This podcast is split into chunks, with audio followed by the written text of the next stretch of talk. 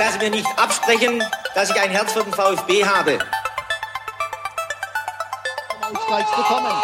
Was ist passiert? Leverkusen! Der VfB Stuttgart führt mit 2 zu 1. Ich kann's nicht fassen. Der VfB Stuttgart hat den zweiten Treffer erzielt, an den hier niemand mehr geglaubt hat. Nach 1950, 52 und 84 gewinnt der VfB Stuttgart zum vierten Mal die Meisterschale. Hitzelsberger! Der trifft! Kedira! 2 zu 1. Führung. Und jetzt, jetzt ist das Spiel! Der VfB ist deutscher Meister! Alles oder nichts. Das komplette Fleisch ist aus dem Grill, auf den Grill hergekommen.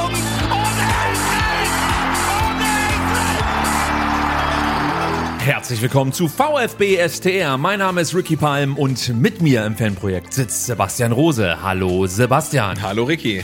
Sieg in Frankfurt, Sieg gegen Sand, Kantersieg gegen Mainz. Abgesehen von den erneuten Vorfällen zwischen der Polizei und den Fans war das ein ziemlich perfektes VfB-Wochenende. Sebastian, was ist los mit diesem Verein? Ja, ich muss mich auch kneifen tatsächlich am Sonntag. Ich habe dann ähm, mir das Spiel der U19 noch dreimal angeguckt, um dann zu wissen, ähm, was VfB sein bedeutet. Nee, also gerade läuft's für den VfB, absolut. Wir sprechen heute darüber. Der VfB wird wirklich so langsam unheimlich. In Frankfurt cruisen wir ja zu einem ungefährdeten 2 zu 1 Sieg. Äh, wie das gelingen konnte, besprechen wir in dieser Folge. Am Samstag kommt der SV Werder Bremen nach Stuttgart. Ein unangenehmer Gegner, wie ich finde. Wir sagen euch, wie wir ihn dennoch schlagen können. Nur vier Tage später kommt die Borussia aus Dortmund für das Pokal-Achtelfinale nach Cannstatt. Warum wir glauben, dass die letzten Erfolge des BVB nur gut für uns sein können, erklären wir euch in der Vorschau.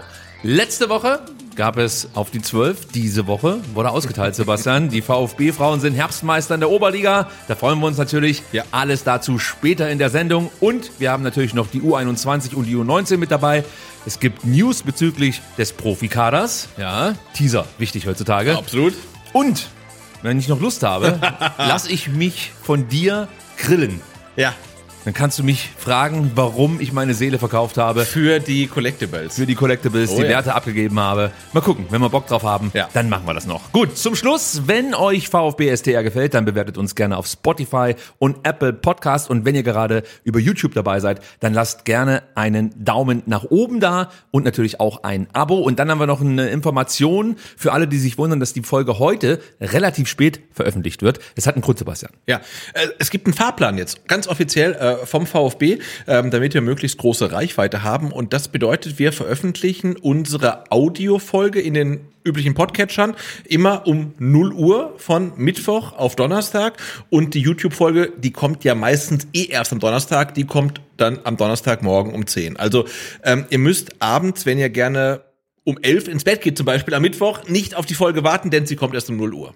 Ich würde euch vorschlagen, vielleicht ab und zu dann doch mal reinzugucken. Ja, weiß ich nicht. Aber ich, ja, also das ist der Plan, den wir uns jetzt äh, vorgenommen haben. 0 Uhr spätestens soll der Podcast online gehen und die YouTube-Ausgabe gibt es dann donnerstags ab 10 Uhr gesichert. Aber es kann schon sein, dass wenn wir irgendwie um 21 Uhr, 22 Uhr fertig sind mit dem Schnitt, dass wir dann auch den Podcast schon raushauen. Aber spätestens um 0 Uhr ist er bei euch auf eurem Endgerät. Ich meinte aber eine andere äh, Informationen, die wir noch mit den Zuhörerinnen und Zuhörern troppen wollten. Genau, denn jetzt ist es halt tatsächlich schon 19.31 Uhr. Normalerweise nehmen wir ja viel, viel früher auf. Warum wir jetzt erst die aktuelle Folge aufnehmen, liegt daran, dass wir vor dieser Folge schon eine Folge aufgenommen haben und wir hatten einen Gast und der Tisch war gedreht und wir haben mit ähm, VfB Stuttgart ähm, 1893 AG ähm, CEO Alex Werle eine Stunde geplaudert und es war wirklich nett. Und die Folge kommt am Freitag, das heißt, ihr seht diese Folge vor der Folge, die wir vor dieser Folge aufgenommen haben, was äh, in meinem Kopf schon wieder relativ große Schmerzen verursacht. Deswegen sage ich auch gar nichts weiter dazu. Die ganzen heißen Informationen, die wir bekommen haben, müssen wir jetzt ausblenden. und so Hm. Rausschneiden, tun. ja. Du genau. musst doch alle, alle Hottakes rausschneiden und Richtig, als hätten wir diese Informationen alle nicht.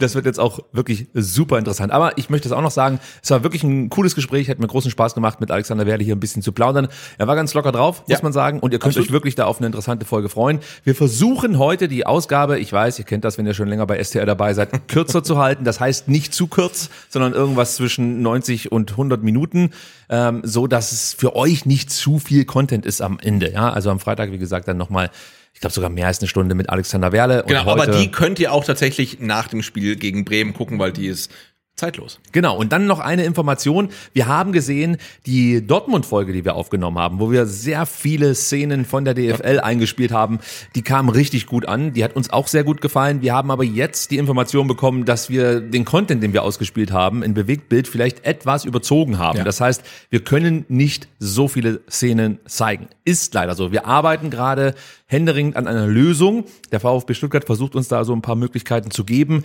wie wir eine ausführlich bebilderte Analyse zur Verfügung stellen können. Und sobald das spruchreif ist, melden wir uns nochmal bei euch. Heute gibt's auch Bewegtbild, das können wir schon sagen, nur nicht ganz so ausführlich wegen Dortmund. Trotzdem lohnt es sich dabei zu sein. Genau, und das ist eine Vorgabe der DFL, ähm, dass man nicht so viele Spielszenen zeigen darf. In, insofern äh, hate the game, not the player. Eure Scheißstimmung, das seid ihr doch dafür verantwortlich und nicht wir. So sieht's nämlich aus. Gut, lass uns über Frankfurt sprechen. Am Samstag fand das Topspiel der Fußball-Bundesliga in Frankfurt statt und für mich war das wirklich ein tolles Spiel. Ich war total gehypt auf diese Partie und mal davon abgesehen, ähm, dass ja Leverkusen und Bayern vor uns lagen und auch einen guten Lauf haben, sind halt für mich Stuttgart und Frankfurt gerade die besten Teams in der Liga. Also rein, was die, was die Performance jetzt gerade angeht. Also das sind für mich zwei absolute Top-Teams. Deswegen habe ich mich sehr darauf gefreut.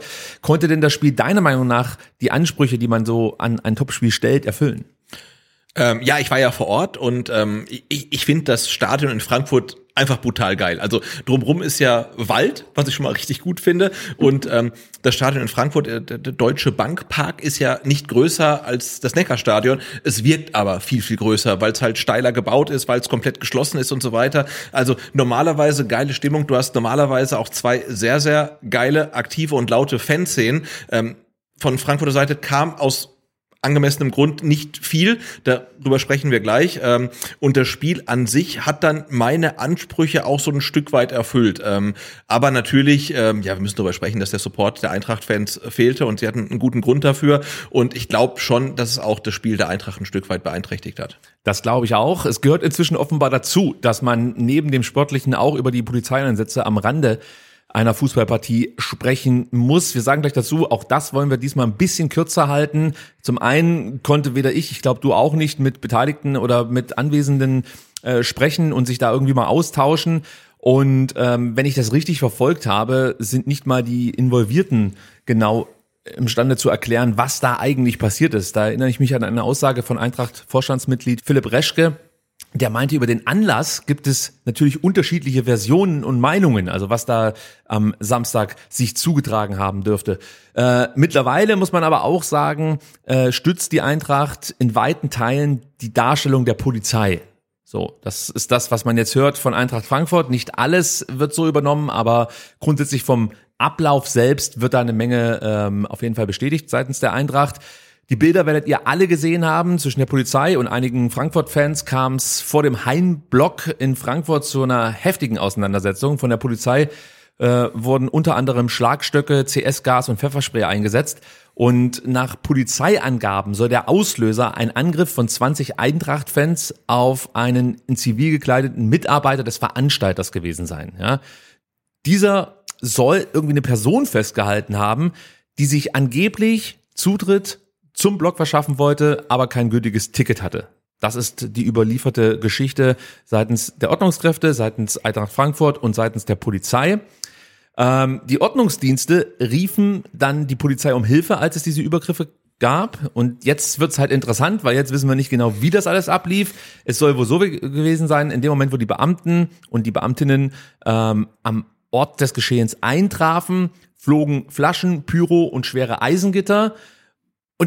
Ich möchte es gleich vorweg sagen, das geht nicht. Punkt. Es geht nicht, du kannst nicht die Polizei angreifen. Ich sehe ja eindeutig wirklich auch Grenzen für eine mögliche Selbstverteidigung klar überschritten. Es geht einfach nicht. Und ich möchte auch noch eins klar sagen, das ist was ganz anderes als das, was sich vor zweieinhalb Wochen hier in Cannstatt zugetragen hat, ja. Weil da war deutlich die Absicht einiger Fans, Ultras, organisierte Fanszene, was ihr wollt, ähm, zu erkennen, die Situation zu deeskalieren. Ja. Und das konnte man jetzt hier nicht sehen. So. Genau, und der, der Wille zur Deeskalation war in Frankfurt nicht gegeben und das äh, schreibe ich jetzt auch wirklich beiden Seiten zu. Aber hundertprozentig. Ja. Aber hundertprozentig. Also Und, und, und, und wirklich jedem, jedem, der in Frankfurt war und zum Spiel gegangen ist, dem ist aufgefallen, dass es unfassbar viele Polizeiautos gab. Und es wurde ja hinterher auch klar, ähm, Eintracht Frankfurt hatte äh, vor der Saison ähm, das Spiel in die Kategorie Gelb, das heißt unter Beobachtung einkategorisiert. Und die Polizei hat es dann auf Rot gesetzt für sich, ohne Eintracht Frankfurt Bescheid zu geben. Und es waren wirklich unfassbare viele Polizisten um, um Polizistinnen um dieses Stadion herum. Ähm, und man wusste nicht genau, warum eigentlich, ja. Und ähm, das war schon ein bisschen komisch. Ja, im Nachhinein muss man ja sagen, dass es durchaus wohl Indizien dafür gibt, dass die Polizei schon ein Statement setzen wollte an diesem Spieltag. Und ähm, nach allem, was man so hört, war es wohl auch so, dass dieser ähm, Ordnervorfall, nenne ich es jetzt einfach mal, dazu genutzt wurde, um wirklich dann mal richtig auszuteilen. So, das ist, wie gesagt, das, was man aus der Frankfurter Fanszene hört. Ob das jetzt so ist, wir können es nicht überprüfen. Und ich finde, wir sollten jetzt hier auch in einem VfB-Podcast nicht versuchen, irgendwie die Frankfurt-Szene zu lesen. Absolut nicht, weil es gibt auch genug ähm, Formate schon, äh, die das Thema ähm, umfassend diskutiert haben und die verlinken wir euch auch gerne in den Show Notes. So sieht's aus. Ähm, aber so wie es sich für mich jetzt darstellt, ist der Auslöser der ganzen Situation äh, ein oder mehrere Fans, die sich ohne gültiges Ticket ähm, Einlass zu einem Block verschaffen wollten, in den sie eigentlich nicht reingehen dürfen. Und am Ende der ganzen Geschichte stehen halt 200 verletzte Fans, Beamte, Beamtinnen, vielleicht sogar ähm, Rettungskräfte. Und äh, da ist irgendwas komplett falsch gelaufen. So sieht's aus. Also es kann aus meiner Sicht nicht sein, dass sowas derartig eskaliert. Es muss der Polizei möglich sein, ohne so eine hohe Anzahl an Verletzten ähm, so eine Situation zu lösen. Ich meine, wir reden hier von 20 Mann und wir wissen, wie die Polizei bestückt ist, sage ich jetzt mal, da sollte es doch möglich sein, auch noch mit den Ordnern, die ja auch noch vor Ort waren, ja, die Situation anders zu lösen. Und dann kommen wir halt zu den Dingen, die, glaube ich, auch aktuell absolut zu Recht, zu Recht äh, kritisiert werden. Ähm, das Einsetzen von CS-Gas oder Pfefferspray oder Tränengas, whatsoever, irgendwas wurde rumgesprüht und zwar einfach mehr oder weniger willkürlich in die Menge gesprüht. Und ganz ehrlich, wenn du diese Bilder siehst, da fällt mir einfach nichts mehr ein. Und ich möchte es nochmal sagen, mir fällt auch nichts mehr ein, wenn ich irgendwelche Eisengitter durch die Luft Ja. fliegen sehe auf Polizeibeamte. Das eine rechtfertigt das andere nicht. Aber das ist einfach aktuell überhaupt kein Zustand mehr, muss ich ganz ehrlich sagen. Ich habe mir nie Gedanken darüber gemacht, ob meine Sicherheit gefährdet ist, wenn ich ins Stadion gehe, weil ich in der Lage bin, mich vernünftig zu benehmen. Ja, und wenn ich irgendwo eine Szene sehe, aus der vielleicht irgendwie eine ein Konflikt entstehen könnte, dann versuche ich mich da eigentlich fernzuhalten. Nur ich habe jetzt das Gefühl, ich habe gar nicht mehr die Gelegenheit dazu, weil im Zweifel hole ich mir gerade irgendwo eine Bockwurst oder so und krieg dann irgendwie eine Ladung Pfefferspray in die Fresse. Ja. So, das das kann's halt nicht sein. Oder ich krieg ein Eisengitter auf die Birne. Absolut, genau. So, Ja, also- und du hast jetzt so ein wirklich unangenehmes Gefühl als Fußballfan, wenn du diese Bilder siehst. Und aus meiner Sicht wäre das vermeidbar gewesen. Und wie gesagt, ich kann es mit den Informationen, die wir bislang haben, einfach nicht abschließend für mich erklären, was da passiert ist. Deswegen will ich es auch hier gar nicht erst versuchen. Ich habe unzählige Videos auf X gesehen, die sind dann irgendwie 15 Sekunden lang. Dann siehst du einmal, ja klar, also hier rasten die Fans komplett aus, das geht gar nicht. Dann siehst du die Polizisten, die Schlagstöcke einsetzen und wie gesagt, volle Möhre einfach ins Publikum reinsprühen mit irgendwas, CS-Gas oder was auch immer. So, das ist für mich nicht tragbar. Und ich sehe auf beiden Seiten keinerlei Deeskalation, sondern immer weiter Eskalation. Dazu kommen unzählige Falschmeldungen, auch von der Polizei. Ich erinnere da nur an den Tweet, Sebastian, der um 18.15 Uhr von der Polizei abgesetzt wurde in Frankfurt, als sie behaupteten, ähm, dass es zu einem Einsatz gekommen wäre, weil sich zwei rivalisierende Fangruppen zunächst irgendwie untereinander bekriegt hätten und sich dann gegen die Polizei gerichtet haben. Der Tweet steht bis heute immer noch so auf Twitter. Ja, ja, ja, und das ist halt ein Ding. Also man kann ja natürlich im äh, in der Hektik der Lage vielleicht dann auch mal die Situation falsch einschätzen und auch eine Botschaft rausschicken, die falsch ist. Ähm, kann passieren. Aber nach 24 Stunden, nach 48 Stunden, nach 72 Stunden sollte man vielleicht diese Information, die öffentlich zugänglich ist, von der Frankfurter Polizei und die offensichtlich komplett falsch ist, entweder löschen oder irgendwie einordnen. Und das finde ich dann tatsächlich schwierig. Genauso ähm, wie sich heute in der ähm, rausgestellt hat, äh, dass zum Beispiel auch die Behauptung der Frankfurter Polizei, dass Rettungskräfte von Fußballfans verletzt worden seien, auch komplett falsch ist. Der gesagt hat, das stimmt halt nicht. Und also ich tue mich schwer damit, äh, da nicht von gezielter Desinformation auszugehen, weil genau das ist es, weil sonst musst du solche Sachen löschen. Und auch die Stuttgarter Ultras haben ja, glaube ich, Anfang der Woche geschrieben, dass die Polizei ihre Meinungshoheit äh, dann auf den sozialen Medien nutzt, um halt wirklich Falschinformationen zu streuen. Und ähm, ja, wie gesagt, ich tue mich schwer damit, äh, das dann zu negieren, weil so genau so scheint es zu sein. Und klar, es ist alles hektisch ähm, und äh, es stehen vielleicht mal Informationen im Raum, die dann so nicht ähm, Bestand haben, aber dann muss man sie einfach einordnen und du hast recht, also die ganze Situation aktuell ist halt wirklich, äh, ja, verheerend, muss man sagen. Und ähm, ich hatte tatsächlich noch nie irgendwelche Angst, meine Kinder mit ins Stadion zu nehmen. Aber ich muss sagen, äh, Samstag Flutlichtspiel gegen Werder Bremen oder auch der nächste Woche Flutlichtspiel gegen Borussia Dortmund. Ähm, da, da muss ich sagen, da habe ich Bedenken, meine Kinder mit ins Stadion zu nehmen. Und das liegt ehrlicherweise nicht an Ultras.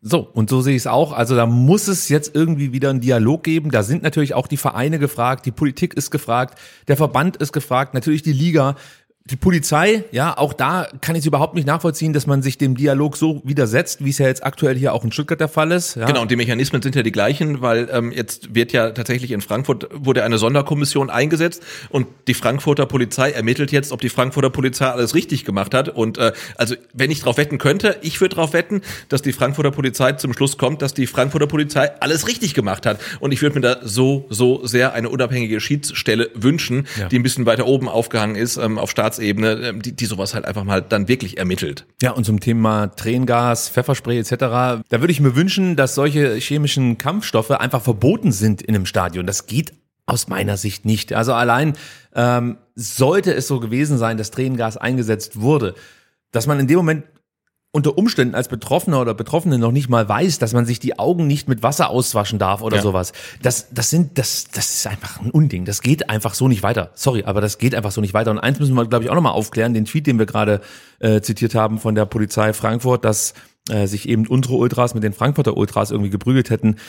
Dem wurde klar widersprochen. Nicht nur von den Ultragruppierungen, sondern auch von Eintracht Frankfurt und auch der VfB Stuttgart hat klargestellt, dass hier keine Auseinandersetzungen zwischen zwei Fanszenen stattgefunden haben, sondern das war ein Binnenproblem der Eintracht. Ja, absolut. Und, und ich glaube, ungefähr zu dem Zeitpunkt, als der Tweet von der Frankfurter Polizei veröffentlicht wurde, ähm, stand ich im Umlauf des Auswärtsblocks äh, im Waldstadion und habe mich mit einem äh, Vertreter einer Stuttgarter Ultragruppierung ähm, unterhalten. Und seine größte Sorge war, dass der VfB europäisch spielt, weil dann die Doppelbelastung zu groß wird. Also so viel dazu. Also auf der Seite des Stadions hatte man überhaupt keine Ahnung, dass auf der anderen Seite irgendwas passiert. Ja, es waren überhaupt keine Stuttgarter Fans in irgendeiner Art und Weise involviert und ich glaube auch nicht, dass sich irgendwie ein, zwei oder fünf VfB-Fans dann äh, da vor die ähm, Nordwest-Nordostkurve, also vor Block 40 verirren. Also der VfB und seine Fans waren da in keinster Weise involviert. So sieht's aus. Und wir hoffen natürlich, dass wir hier in Stuttgart wieder eine Situation hinbekommen, wie sie eigentlich immer war, nämlich eine sehr friedliche Situation und ein Miteinander, ja, ob es jetzt die Polizisten sind,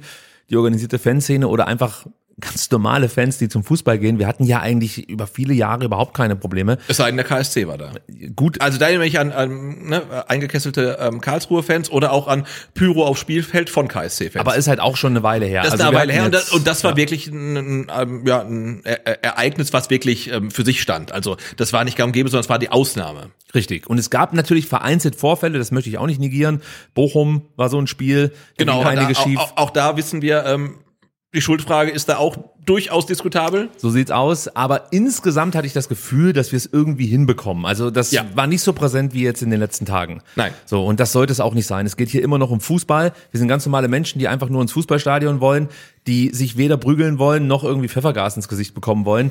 Deswegen muss es einen Weg geben, wie die Situation wieder normalisiert wird, wie man einfach wieder vernünftig miteinander umgeht und vor allem auch als, ich sag mal, ganz stinknormaler Fan ins Stadion gehen kann und sich keine Sorgen machen muss, ob man jetzt, was weiß ich, mit eben einem Eisengitter oder mit ja irgendwelchem Pfefferspray äh, besprüht beziehungsweise beworfen wird. Genau, und da finde ich es halt auch wieder spannend, dass dann halt irgendwelche obskuren Polizeigewerkschaften nach den Vorfällen dann äh, in die Öffentlichkeit gehen mit äh, Pressemitteilungen, die so klingen, als hätte ein beleidigter Teenager geschrieben mit drei Ausrufezeichen und von No-Go-Areas und Präventivhaft für Ultras äh, reden. Also, äh, sorry, also das ist halt komplett unprofessionell und das geht gar nicht. Und ich lese halt die Pressemitteilung, die Statements der Ultras, dann lese ich die von den Gewerkschaften und denke, hey, wer ist denn wer? Also das eine ist professionell, das andere klingt halt total äh, trotz trotzig und wir müssen irgendwie wieder zusammenkommen. Also, und das ist ja genau der Punkt. Du merkst ja gerade bei diesen Statements, die du jetzt gerade ja aufgeführt hast, dass da offensichtlich überhaupt kein Bedürfnis da ist, die Situation wieder zu beruhigen und wieder abzukühlen und einfach wieder eine Situation hinzubekommen, dass man gemeinsam versucht, den Stadionbesuch so erträglich für, wie möglich zu machen. Mir ist das wirklich klar, dass die Polizei ihren Job machen muss. Und ich verstehe natürlich auch, wenn 20 Leute auf dem Ordner einprügeln, dass die Polizei kommt, diese 20 Personen festnimmt und von mir aus auch mit einem Stadionverbot belegt. Da kann man nochmal drüber sprechen, ob das unbedingt dann auch wirklich so drastisch sein muss, aber dass der dann vielleicht diese Saison kein Spiel mehr sieht, okay, kann ich vielleicht mit leben. Du musst dich irgendwie benehmen. Du kannst keinen Ottner einfach in die Fresse hauen oder so. Das geht nicht. Genau, so, und wir können uns darauf einigen, das Stadion ist kein rechtsfreier Raum. Also da, da, wird, da darf man keine Leute beleidigen ohne Konsequenzen. Darf man, wenn man ein Stück weit zumindestens. Ähm, und man darf auf jeden Fall keine Körperverletzung begehen. Und wenn man das macht, dann muss man damit rechnen, dass man halt die nötigen Konsequenzen erleidet. So. Und das ist auch völlig okay so, ja. Nur aber auch da sind die Mittel entscheidend für mich. Ja, also wir reden hier von 20 Mann und wir haben am Ende, wir haben es vorhin gesagt, Ja? 200 Verletzte, 100, ich sag jetzt mal Zivilisten und 100 Beamte.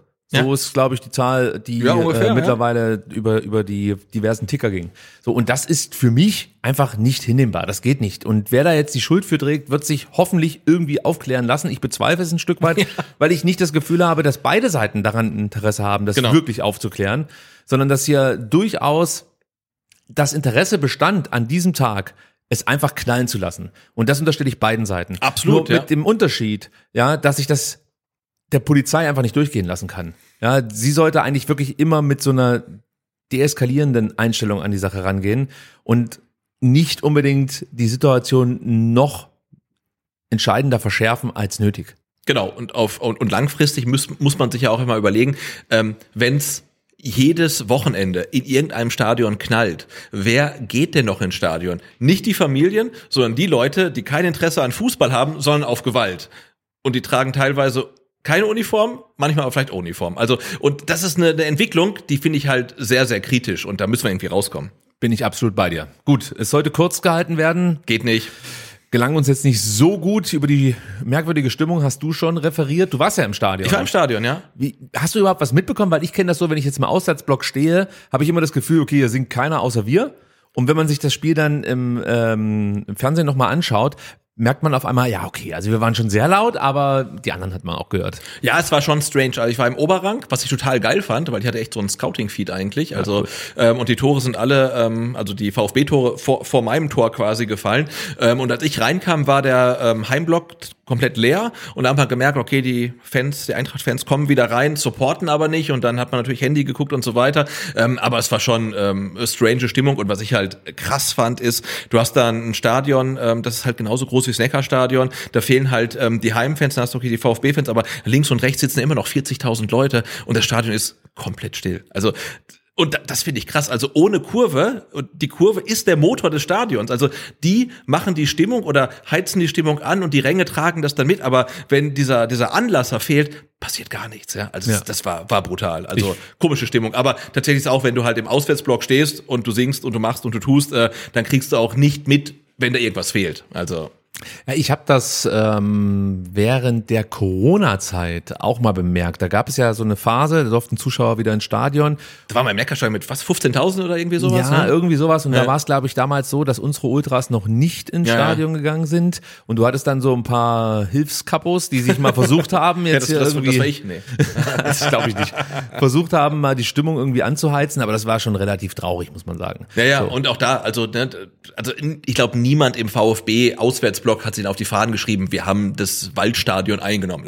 Quatsch. Also das war ja, Aber es gab ja Kritik. Es gab ja durchaus ein paar Eintracht-Fans, die das danach angemahnt haben, dass sich die VfB-Ultras dem Stimmungsboykott nicht angeschlossen haben. Wie siehst du das? also zum Anpfiff war die, die Informationslage durchaus durchwachsen. Also niemand wusste so richtig, warum ist da niemand, was ist da passiert. Und ich behaupte mal, wenn allen im Auswärtsblock klar gewesen wären, was gerade auf der anderen Seite vom Stadion passiert ist, dann hätte es vielleicht diesen Stimmungsboykott gegeben, aber so wu- wusste man das nicht. Ähm, dann fängt das Spiel an, du supportest dein Team wie gewöhnlich, dann schießt dein Team nach 59 Sekunden ein Tor und ähm, realistisch gesehen wäre, glaube ich, die erste Chance, den Support einzustellen, die Halbzeitpause gewesen. Und das finde ich auch wieder schwierig. Also du supportest eine Halbzeit dann wieder nicht. Also insofern, ich würde sagen, in einer perfekten Welt wäre das Stadion über 90 Minuten oder über 95 Minuten komplett ruhig gewesen und niemand hätte was gemacht. Ähm, aber aufgrund ja der der Informationen, die erst nicht da waren und dann hast du halt eine große Gruppe von ein paar tausend Leuten. Also glaube ich, ist es einfach organisatorisch schwierig und dann kommt da einfach dazu, der VfB spielt seine geilste Saison seit wahrscheinlich 16 Jahren ähm, und da den Leuten sagen, hey, supportet euer Team nicht, das halt gerade richtig geil spielt. Schwierig. Aber ich verstehe schon, dass man als Frankfurt-Fan sagt oder aus neutraler Sicht, wäre schon gut gewesen, wenn man gar nichts macht. Ähm, da, da gehe ich auch ein Stück weit mit, ähm, dann aber in der Praxis schwierig. Gut, ich würde sagen, wir kommen mal zur Aufstellung. Ja, endlich. es dauert eine Weile, aber wir sind jetzt tatsächlich Ja. bei der Aufstellung.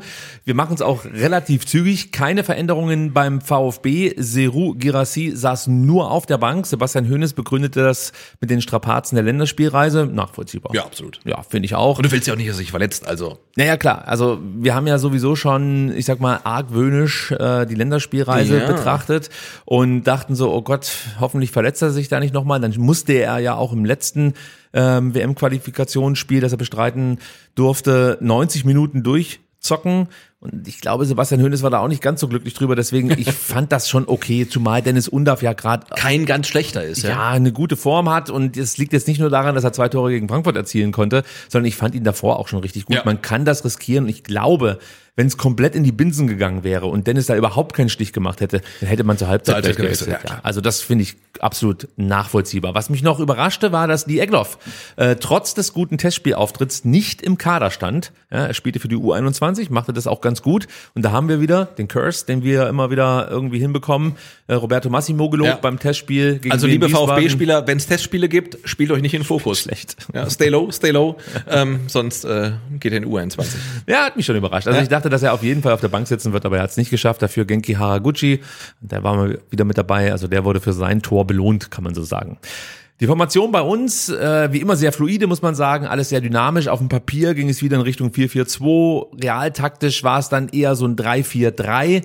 Bei der Eintracht fand ich den Switch von Dreier auf Viererkette spannend, weil ich glaube, dass das durchaus uns in die Karten gespielt hat, gerade bei dem 1-0. Reden wir gleich drüber. Ja. Ansonsten gibt's von meiner Seite eigentlich keine weiteren Ergänzungen, so dass wir, wenn du magst, direkt über das Spiel sprechen können. Sehr gerne. Dann tun wir das doch, ja. Let's go. Also, ähm, wenn man sich einen Start, ja, für ein Auswärtsspiel in Frankfurt malen könnte, dann sehe das Bild vermutlich genauso aus wie das, was wir am Samstag von unserer Mannschaft präsentiert bekamen. Der VfB presste ab der ersten Sekunde, setzte Frankfurt sofort wieder mit vier, fünf, zeitweise sogar sechs Spielern unter Druck und ließ der SGE wirklich überhaupt keine Luft zum Atmen. Atakan Karasor schob weit vor, eroberte schon im Frankfurter Aufbau wirklich die Bälle. Das war richtig, richtig gut. Und dann fiel auch schon das 1 zu 0, Sebastian. Exakt nach 56 Sekunden kullert der Ball über die Linie. Und ich hoffe, du warst da schon im Block. Ich Konntest war, das Tor sehen? Ich war absolut schon im Block und äh, ich möchte dazu noch ähm, anmerken, ähm, dass ja äh, Waldemar Anton die ähm, Platzwahl gewonnen hat und die Seiten getauscht hat. Ja. Und ich glaube, hätte er gewusst, dass äh, die Eintracht-Fans nicht supporten, hätte er die Seiten nicht getauscht. Ähm, aber ich glaube, es hat schon was mit den Spielern von Eintracht Frankfurt gemacht, dass sie auf eine zu dem Zeitpunkt noch leere Heimkurve zuspielen und der VfB dann gleichzeitig so brutal presst. Äh, weil ich glaube, so die ersten zwei, drei Minuten, das, das war brutal. Also da, da ging bei der Eintracht gar nichts. Ähm, ähm, Trapp wurde angelaufen, die Abwehrspieler wurden angelaufen von zwei Leuten und so weiter. Die sehen vor sich dann die leere ähm, Heimkurve. Ähm, das war, war schon schwierig für die Eintracht, hast du gemerkt. Das war sehr gut gemacht vom VfB und dieses gute Pressing, über das wir gerade eben schon gesprochen haben, führte ja auch zu dem 1 zu 0. Ito fing einen langen Ball ab, Stiller macht dann mal wieder so einfache Dinge richtig gut. Weißt du, kurzer Lupfer über Buta und auf Führig gespielt. Sieht super easy aus, haben wir jahrelang nicht hinbekommen. Er macht das halt einfach. Äh, dann äh, legt Chris auf Mittelstädt ab, der anschließend wirklich überhaupt keine Probleme hatte, äh, sich die viel zu passiven Chaibi und Bimbe vom Hals zu halten. Ja gut, über Mittelstädt Masterclass werden wir später noch sprechen, aber wie er sich da gegen zwei Leute mehr oder weniger mühelos durchsetzt, Genau. ist halt äh, skurril, ja. richtig stabil gemacht von Maxi, muss man auf jeden Fall sagen. Und dann, wir zeigen die Szene jetzt gerade auf YouTube. Achtet mal darauf, wie Maxi seine Entscheidung trifft. Er nimmt den Kopf kurz hoch, sieht Enzo, sieht aber auch Larsson und spielt trotzdem den Pass. Und ich glaube, das machst du, wenn du Selbstvertrauen hast, Ja. wenn du mutig bist und wenn du die Überzeugung hast, dass so Dinge einfach auch funktionieren. Du merkst, diese Mannschaft, die trieft wirklich vor Selbstvertrauen. Absolut, ja, klar. Also wirklich herausragend. Dann Enzo, auch die Annahme mit rechts, dann legt er sich das äh, Ding auf den linken Fuß, spielt in den Lauf von Dennis und das war auch schon ein super toller Pass. Wir reden da gar nicht lang drüber, weil es mittlerweile normal geworden ist, dass wir solche Pässe spielen. Aber das ist ein herausragender Pass gewesen. Und ich vermute, dass Giri in dem Moment auf Abseits gespielt hat gegen Dennis. Ja, ich glaube schon. Ja, und ähm, ich glaube, Dennis hatte so den Antrittsvorteil. Also das heißt, der kam ja ein bisschen weiter tiefer aus dem Feld sozusagen und kann dann einfach mehr Speed aufnehmen. Deswegen gab es da gar keinen richtigen Zweikampf und dann ist das Krasse eigentlich, dass Undorf das Ding genauso machen wollte, wie er es gemacht hat. Grätscht den Ball da an Trapp vorbei, spitze den vorbei, rechts ins äh, kleine Eck, wie man so schön sagt. Äh, nee, ins kleine Netz, so heißt es richtig. Ja, und ich, ich saß vor dem Fernseher und habe mir gedacht, hä? Was ist denn hier Ja, ja. los? Damit habe ich überhaupt nicht gerechnet. Gerade gegen diese Eintracht, die ja eigentlich so gut verteidigt in diesem Jahr. Genau, und ich saß ähm, tatsächlich direkt über dem Tor, gefühlt irgendwie 30 Meter.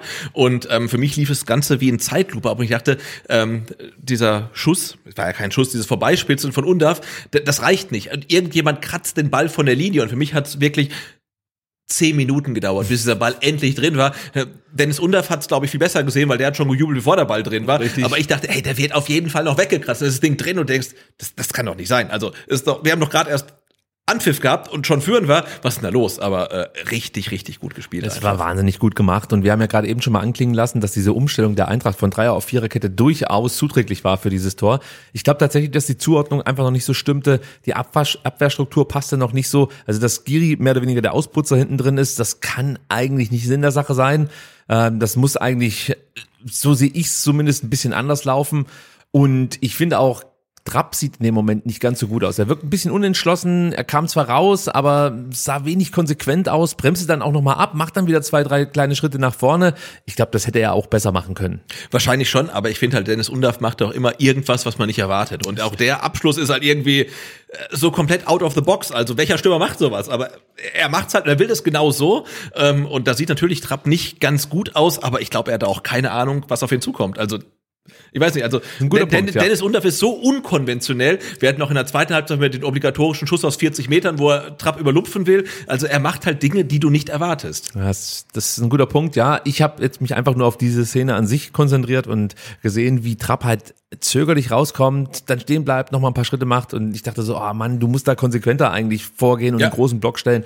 Aber ich gebe dir natürlich absolut recht, der wird sich gut auf seine Gegenspieler vorbereitet haben und weiß halt eben, bei Undaf ist alles möglich. Ja, Kann auch sein, und ich fand den Abschluss halt wirklich sehr unkonventionell eigentlich. Ne? Also er war brillant, aber er halt komplett unkonventionell. Tore in der ersten Minute kann der VfB übrigens, das war das 18. Neuerdings, ich erinnere mich an Zeiten, da haben wir die Tore immer in der ersten Viertelstunde gefressen. Das stimmt. Ja. Aber tatsächlich ist es so, dass es kein Bundesliga-Team gibt, das mehr Tore in der ersten Minute erzielt hat. Laut E ESPN. Ich muss sagen, da habe ich mich äh, schon einmal in die Nesseln gesetzt an diesem Wochenende. Fake News! So sieht's aus, denn die sprachen davon, dass der VfB 70 Tore in der ersten Minute in äh, 60 Jahren Bundesliga erzielt hat. Und es sind 18. es sind 18. Ja, ist fast das Gleiche. Ja, mein Gott. Also ich Also- nehme auch die 70, wenn es Ja. sein muss. Vielleicht schaffen wir das ja noch zeitnah. Gut. In der Saison jetzt, ja? Das wird schwierig, aber ich nehme auch das. Das frühe 1-0 war auf jeden Fall eine Ansage, haben wir schon gesagt, und das hinterließ zunächst auch erstmal für ein paar Minuten einen bleibenden Eindruck.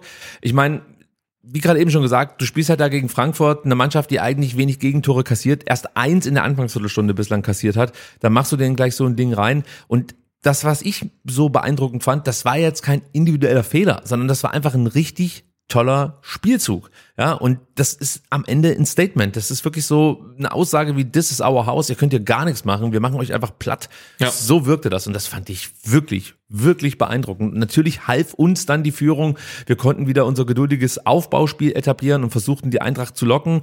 Wobei man auch diesmal sah, dass sich die Mannschaften inzwischen schon darauf eingestellt haben, was wir so vorhaben. Absolut, ja. Also sie pressen nicht mehr so hoch gegen uns, sie überlassen uns zunächst den Ball, sie versuchen die Außen abzusichern und stellen das Zentrum zu. Das machen sie ganz gut, muss man sagen. Das Coole ist aber, dass wir dennoch Wege finden, wie wir ins letzte Drittel vorstoßen. Und wenn nichts mehr geht, dann holen Anton und Ito eben den Diagonalball raus. Anton mit den meisten angekommenen langen Bällen, fünf von sechs Versuchen landen dann auch bei einem Mitspieler. Das sind richtig gute Werte.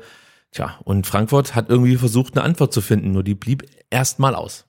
Genau, wobei dann äh, Frankfurt ja im äh, Zuge der ersten Halbzeit besser wurde, aber du hast beim VfB wirklich gesehen, mal wieder, dass jeder Spieler genau weiß, was er zu tun hat. Und ich finde diese Automatismen, die, die, sind halt brutal, weil du hast immer den Eindruck, der VfB agiert als komplette Mannschaft. Ne? Die, die Mannschaft, äh, das Spiel wird angepfiffen, alle pressen, wie blöd, ja. Dann lässt die Mannschaft komplett fallen, dann presst sie wieder, lässt sich wieder fallen und jeder weiß, was er machen muss. Und ich erinnere mich an Zeiten, und die sind noch nicht so lange her, da war äh, der Spieler beim VfB, der den Ball hatte, die ärmste Sau, weil er nicht wusste, was er machen soll. Und das ist komplett anders. Diese Mannschaft agiert als Mannschaft. Es, sind keine elf Einzelspieler, es ist halt ein Kollektiv und es ist halt so cool zu sehen, weil das hatten wir in Stuttgart wirklich lange nicht mehr und es funktioniert von Spiel zu Spiel und es ist so cool zu sehen, auch in Frankfurt wieder, wie sich die Spieler gegenseitig helfen, wie jeder weiß, wo der andere hinlaufen wird. Also er ist so viel einstudiert, ähm, das ist brutal.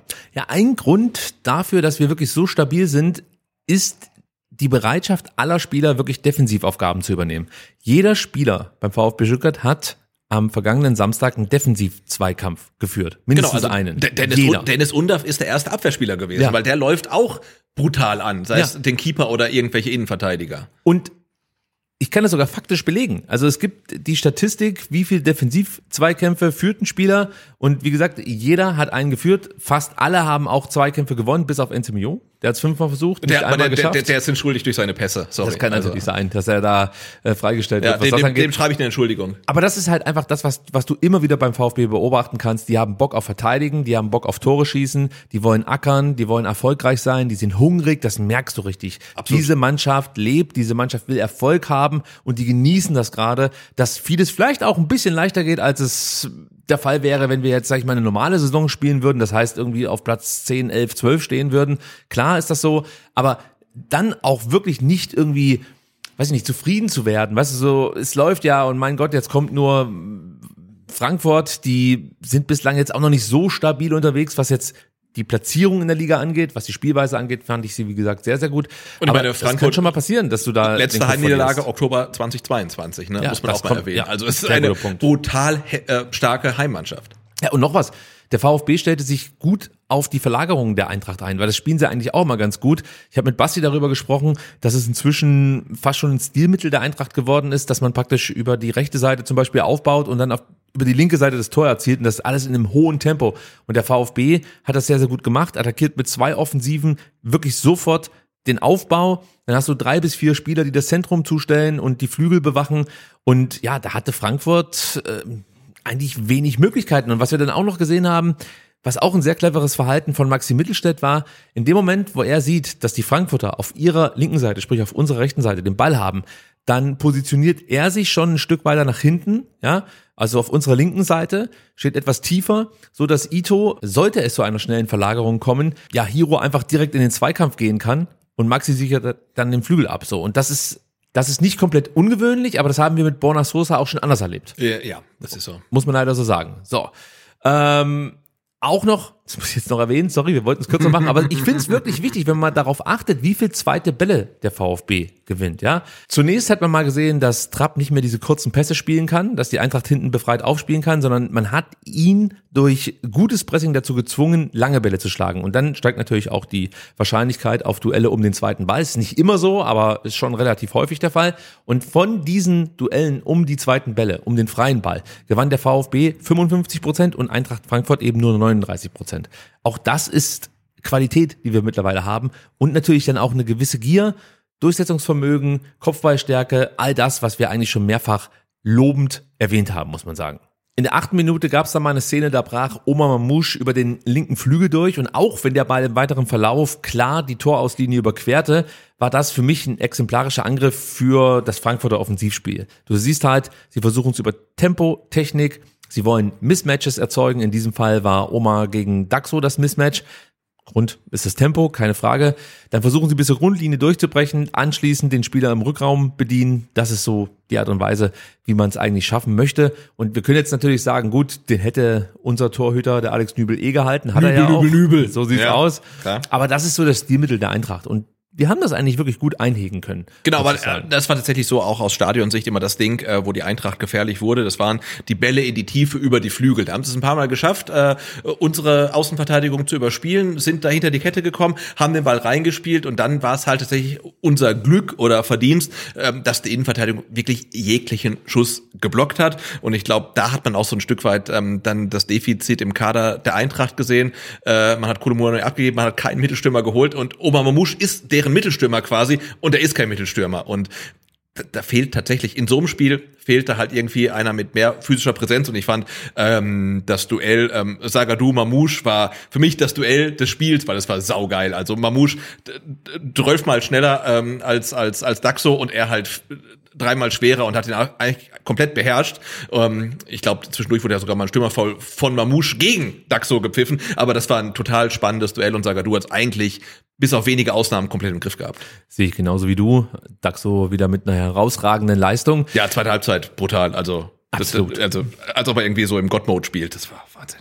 Aber es gab auch eine Phase, gerade in der ersten Halbzeit, da gefiel mir der VfB nicht so gut. Da wurde er zu passiv, ja. ließ dann zu viele Pässe der Frankfurter zu.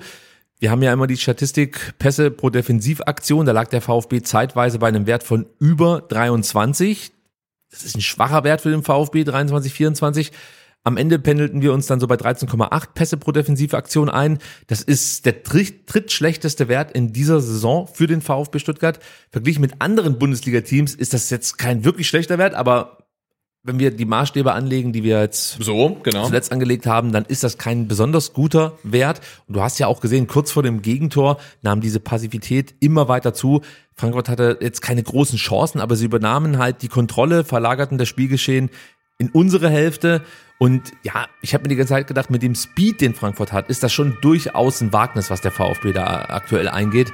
Und mir hätte da ein bisschen mehr Entlastung gut getan. Ja, und ich hatte auch so ähm, in der Phase des Spiels, in der Phase der ersten Halbzeit, das Gefühl, dass dieses hyperaggressive Pressing, was der VfB am Anfang gespielt hat, wo es Erfolg ähm, gehabt hat, in der Phase nicht mehr funktioniert hat, weil man hat trotzdem mit sehr vielen Spielern vorne gepresst, ähm, aber die Eintracht hat sehr gut geschafft, sie aus dem Pressing zu befreien und hatte dann in, in unserer Hälfte Überzahl. Und das haben sie ausgespielt, nicht zu zwingenden Torchancen, aber du hast genau gemerkt, okay, jetzt sind sie am Drücker und das war, hat sich nicht gut angefühlt. Also da war Frankfurt durchaus überlegen. Das kann ich nur so bestätigen. Umso besser, dass wir das Spiel am Ende doch gewonnen haben. und Frankfurt noch nicht mal selbst ein Tor geschossen hat, sondern der VfB Stuttgart musste mithelfen in Form von Waldemar Anton, 26. Minute für meinen Geschmack gar nicht jetzt so der eine grobe Schnitzer, der unterlaufen ist, sondern wirklich viele kleine Fehler. Das ging ja schon damit los, dass Nübel einen schwachen Abschlag direkt ins Zentrum geschlagen hat. Genau, und ehrlicherweise, also wir sind alle äh, ähm, große Alex Nübel-Fans, aber der Abschlag war für mich eigentlich der Assist zum Tor. Ähm, weil wir wissen, er spielt oftmals, das ist das System vom VfB, auch riskant in die Mitte, teilweise sogar flach. Ähm, aber dieser Chipball, ähm, der, der geht halt dahin, wo ich glaube im 10 Meter Radius kein VfB-Spieler ist. Und links und rechts auf den Flügeln waren freie Anspielpositionen. Und ähm, das war für mich tatsächlich so eigentlich ähm, der Auslöser für das Tor, weil warum spielt er den dahin? Da ist kein VfB-Spieler. Ja, ich würde auch, glaube ich, ungern in die Mitte abschlagen. Also ich würde schon immer gucken, dass wir auf die Flügel rauskommen. Du kannst das vielleicht, weiß ich nicht, wenn du einen Atakan Karasor anspielen möchtest, der irgendwie 20 Meter von dir wegsteht, dann, oder von mir ist 15, da kann ich mir noch nachvoll kann ich noch nachvollziehen. Genau, und Ciro Gerassi kannst du auch äh, tief in der, in der ähm, gegnerischen Hälfte anspielen, der ja. kann den Ball eh behaupten, aber da steht niemand, also weder ein Karasor noch ein Gerassi, noch irgendein VfB-Spieler, das sind nur Frankfurt-Spieler, da ist halt niemand. Ja, ne? entweder tief oder nah, aber so ein Mittelding ist riskant, also ja. das hat man ja dann auch gesehen. Und man merkt halt auch, ne, da greifen dann ähm, die Systeme vom VfB dann halt negativ, die alle VfB-Spieler sind in der Vorwärtsbewegung, weil sie wissen oder sie glauben, dass der Ball zum Mitspieler kommt und bewegen sich nach vorne. Dann kriegt Frankfurt den Ball und dann geht's halt in die andere Richtung und äh, das ist halt tödlich. Ja, Enzo ist dann der Nächste, der einen kleinen Fehler macht. Der nimmt den intensiven Lauf gegen Max nicht auf. Ist aber auch in seinem Rücken. Also ist er, im Rücken. Er sieht ihn vielleicht gar nicht, ja. Äh, ja. Er sollte ihn sehen. Ja, ähm, ja. Also wie gesagt, kleine Fehler. Das ja. muss ich dazu sagen. Genau. Das ist jetzt nicht so, dass ich. Aber er, es ist nicht so, dass er ihn sieht und denkt, oh, ich gehe nicht mit, sondern nee. das ist hinter, hinter nein, ihm. Ne? Also. Ich kreide Enzo hier auch das Tor nicht an, aber er hätte mitlaufen ja, können, ja. hätte die Umsicht haben können, was er auch schon oft bewiesen hat. Und dann wäre vielleicht diese Option ähm, den Frankfurtern genommen, äh, dass sie halt dann rausspielen auf dem Flügel. Aber gut, so war es halt dann. Und ich finde auch Atta kann das Passfenster zu Mamouche schließen. So, das hat er auch nicht gemacht, weil er sich halt ausschließlich am Beiführenden orientiert hat. Er hat dann auch noch Larsson in seiner Nähe gehabt. Da kann man jetzt auch wieder sagen, okay, er hat halt den Spieler gedeckt. Aber da war mehr möglich. Wir haben es ja auch schon gesehen, dass der VfB sowas besser verteidigt. Und dann kommt die Flanke. Anton versucht, äh, diese Flanke von Max zu klären. Habe ich mich auch gefragt, hätte er überhaupt mit dem Kopf hingehen müssen? Wir stehen hinten drei gegen zwei und Nübel macht ja auch schon den ersten Schritt raus aus dem Kasten. Also vielleicht wäre mit einer besseren Kommunikation hier äh, einfach das Signal vonnöten gewesen in Richtung äh, Weidemar Anton, bleib weg oder so, ja. Weil so geht er halt mit dem Kopf hin und dann ist es halt super unglücklich, dass das Ding so komisch über Nübel ins Tor senkt.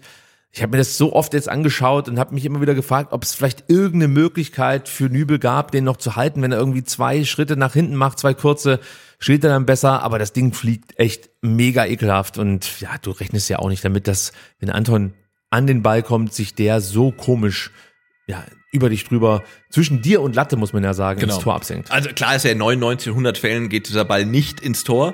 Ähm, und äh, die Flugbahn ist halt, dass der Ball wirklich genau zwischen Hand und Latte da so reingeht. Ich denke, ähm, Anton muss auf jeden Fall hin, weil wir in dem Spiel haben unsere Innenverteidiger so viele Schüsse und Flanken geblockt. Also die wollen solche Sachen verhindern, muss er hin. Ähm, und was ich, ich habe ähm, gestern ähm, noch äh, den äh, Keeper-Analyse-Podcast gehört und das fand ich total spannend, weil die haben gesagt, was ähm, Alex Nübel mit seinen Armen macht, passt eigentlich gar nicht dazu, was er mit seinen Füßen macht. Und ähm, das fand ich total spannend. Er versucht ja den Ball mit rechts ins Feld zurückzuklatschen. Und seine Beine sagen eigentlich, ich will mit links über die Latte klatschen. Und das wäre für mich vielleicht noch eine Option gewesen, dass er sagt, okay, ich komme mit links an den Ball und lenke ihn über das Tor. Und wenn man sich anguckt, es hätte vielleicht funktioniert, vielleicht auch nicht. Also ich kreide ihm in der Situation gar nichts an, ich kreide ihm einen schlechten Abschlag an.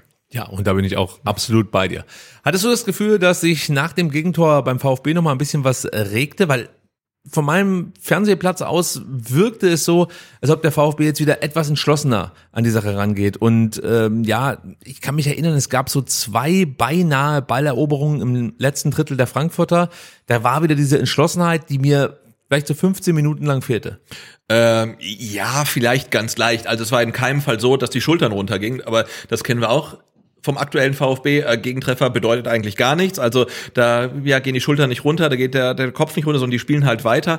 Ähm, aber ich hatte schon das Gefühl, dass eigentlich Frankfurt näher am, am, am 2-1 ist als der VfB. Und, aber der VfB hat es nicht schlecht gemacht, aber trotzdem äh, war ich eigentlich dankbar, wenn der VfB mit 1 zu 1 in die Halbzeitpause gegangen wäre.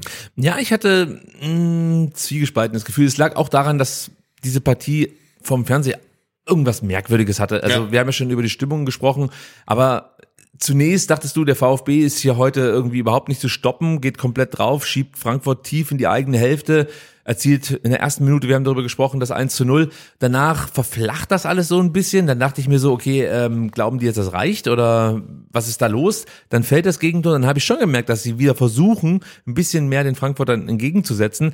Aber auf der anderen Seite wurde natürlich auch die SGE immer mutiger. Ja? Also sie versuchten dann die erste Pressinglinie Linie zu überspielen, auf ihr Tempo zu setzen, versuchten unsere letzte Verteidigungslinie zu attackieren. Und da muss man halt auch an der Stelle nochmal sagen, das gute Stellungsspiel von Anton, Daxo und Ito verhinderte halt hier ganz, ganz viel in den meisten Fällen. Also Ja. wir hatten ja ganz oft beinahe Situationen. Genau. Ja, ein Pass und dann haben die eine riesen Chance. Ja. Wir, wir haben jetzt nicht viele Chancen für die Eintracht gesehen, aber das lag wirklich an denen rein. Ja, das ist absolut so. Und ich meine, wir haben beim VfB traditionell eigentlich gute Defensivspieler, aber meistens zu viele Gegentore gefressen. Und jetzt ist es aktuell so, wir haben gute Defensivspieler und die verhindern genau, dass es überhaupt zu den Großchancen kommt. Und die Eintracht hatte wirklich nicht viele Chancen, aber das lag auch, auch daran, dass die drei da hinten wirklich alles rausgeklärt haben. Also es war sehr beeindruckend. Ja, muss man sagen. Aber dann, Sebastian, fiel einfach das 2 zu 1. Ja. Aus dem Nichts, muss man sagen. Ja, absolut. Also du warst wahrscheinlich ähnlich überrascht wie ich. Ja, ich war Und? fast schon auf dem Weg, äh, mir ein Bier zu holen. Nee, ähm, ich habe natürlich äh, noch im Block verharrt. Und, aber äh, ja, kannst ja keinem erzählen. Also du, du, du spielst in der ersten Minute einen geilen Angriff und machst das 1-0, dann kriegst du einen Ausgleich und dann dauert es halt 45 Minuten, dann spielst du noch mal einen richtig geilen Angriff und machst das 2 zu 1. Also irre. So einfach geht es manchmal. Ja. Jamie Leveling konnte sich auf der rechten Seite gegen Max durchsetzen und flankte auf den zweiten Pfosten. Dort stand Chris Führig. Sah für mich sehr einstudiert aus. Das es sieht beim VfB, und das macht mir echt Angst, alles einstudiert aus. Also wirklich, es sieht fast alles einstudiert aus, bis vielleicht auf ähm, Standards. Da müssen wir noch drüber reden vielleicht. oder auch nicht. ja, da muss vielleicht Sebastian Höhns mit seiner Mannschaft mal drüber reden. Aber du siehst es halt immer wieder, wie die, wie die Spieler inzwischen wirklich auf den zweiten Pfosten gehen. Ob es jetzt auf der rechten Seite Jamie ist oder auf der linken Seite Chris. Das hat mich letztes Jahr jedes Mal komplett wahnsinnig gemacht. Wenn ich gesehen habe, dass die Spieler, weiß ich nicht, so auf Höhe des Elfmeterpunkts plötzlich abbremsen, denke ich immer, ey, es kann immer irgendwie einer durchflutschen. Ja. Lauf einfach bis zur Grundlinie durch. Also die zehn Meter schaffen wir jetzt auch noch, wenn wir Genau. schon da sind. Und ich glaube auch Maxi Mittelstädt steht nicht da, wo er steht, Ja. ohne dass er da stehen möchte. Also das ist auch eine Ansage, ne? Also dass er da äh, Passempfänger sein kann. Hundertprozentig. Und du siehst dann auch, wie Chris Führig das gut macht, nimmt den Ball mit der Brust runter, dreht sich vom Tor weg. Ja. Ist ein guter Move, weil er eh keinen Raum hatte Genau. für einen Abschluss. Und auch da muss man sagen, Weiterentwicklung, weil Chris Führig, weiß ich nicht, 21, 22 oder 22, 23, der hätte vielleicht versucht zu schießen oder so. Ja. Aber stattdessen, wie gesagt, erkennt er die Situation, legt dann ab auf Maxi Mittelstädt, der schippt den Ball dann wieder in den Strafraum, wieder auf den zweiten Pfosten. Frankfurt versucht, wie schon beim 1-0 auf Abseits zu spielen und Dennis dann mit dem Kopf macht das richtig gut, lässt den Ball vor der Torlinie noch einmal aufspringen.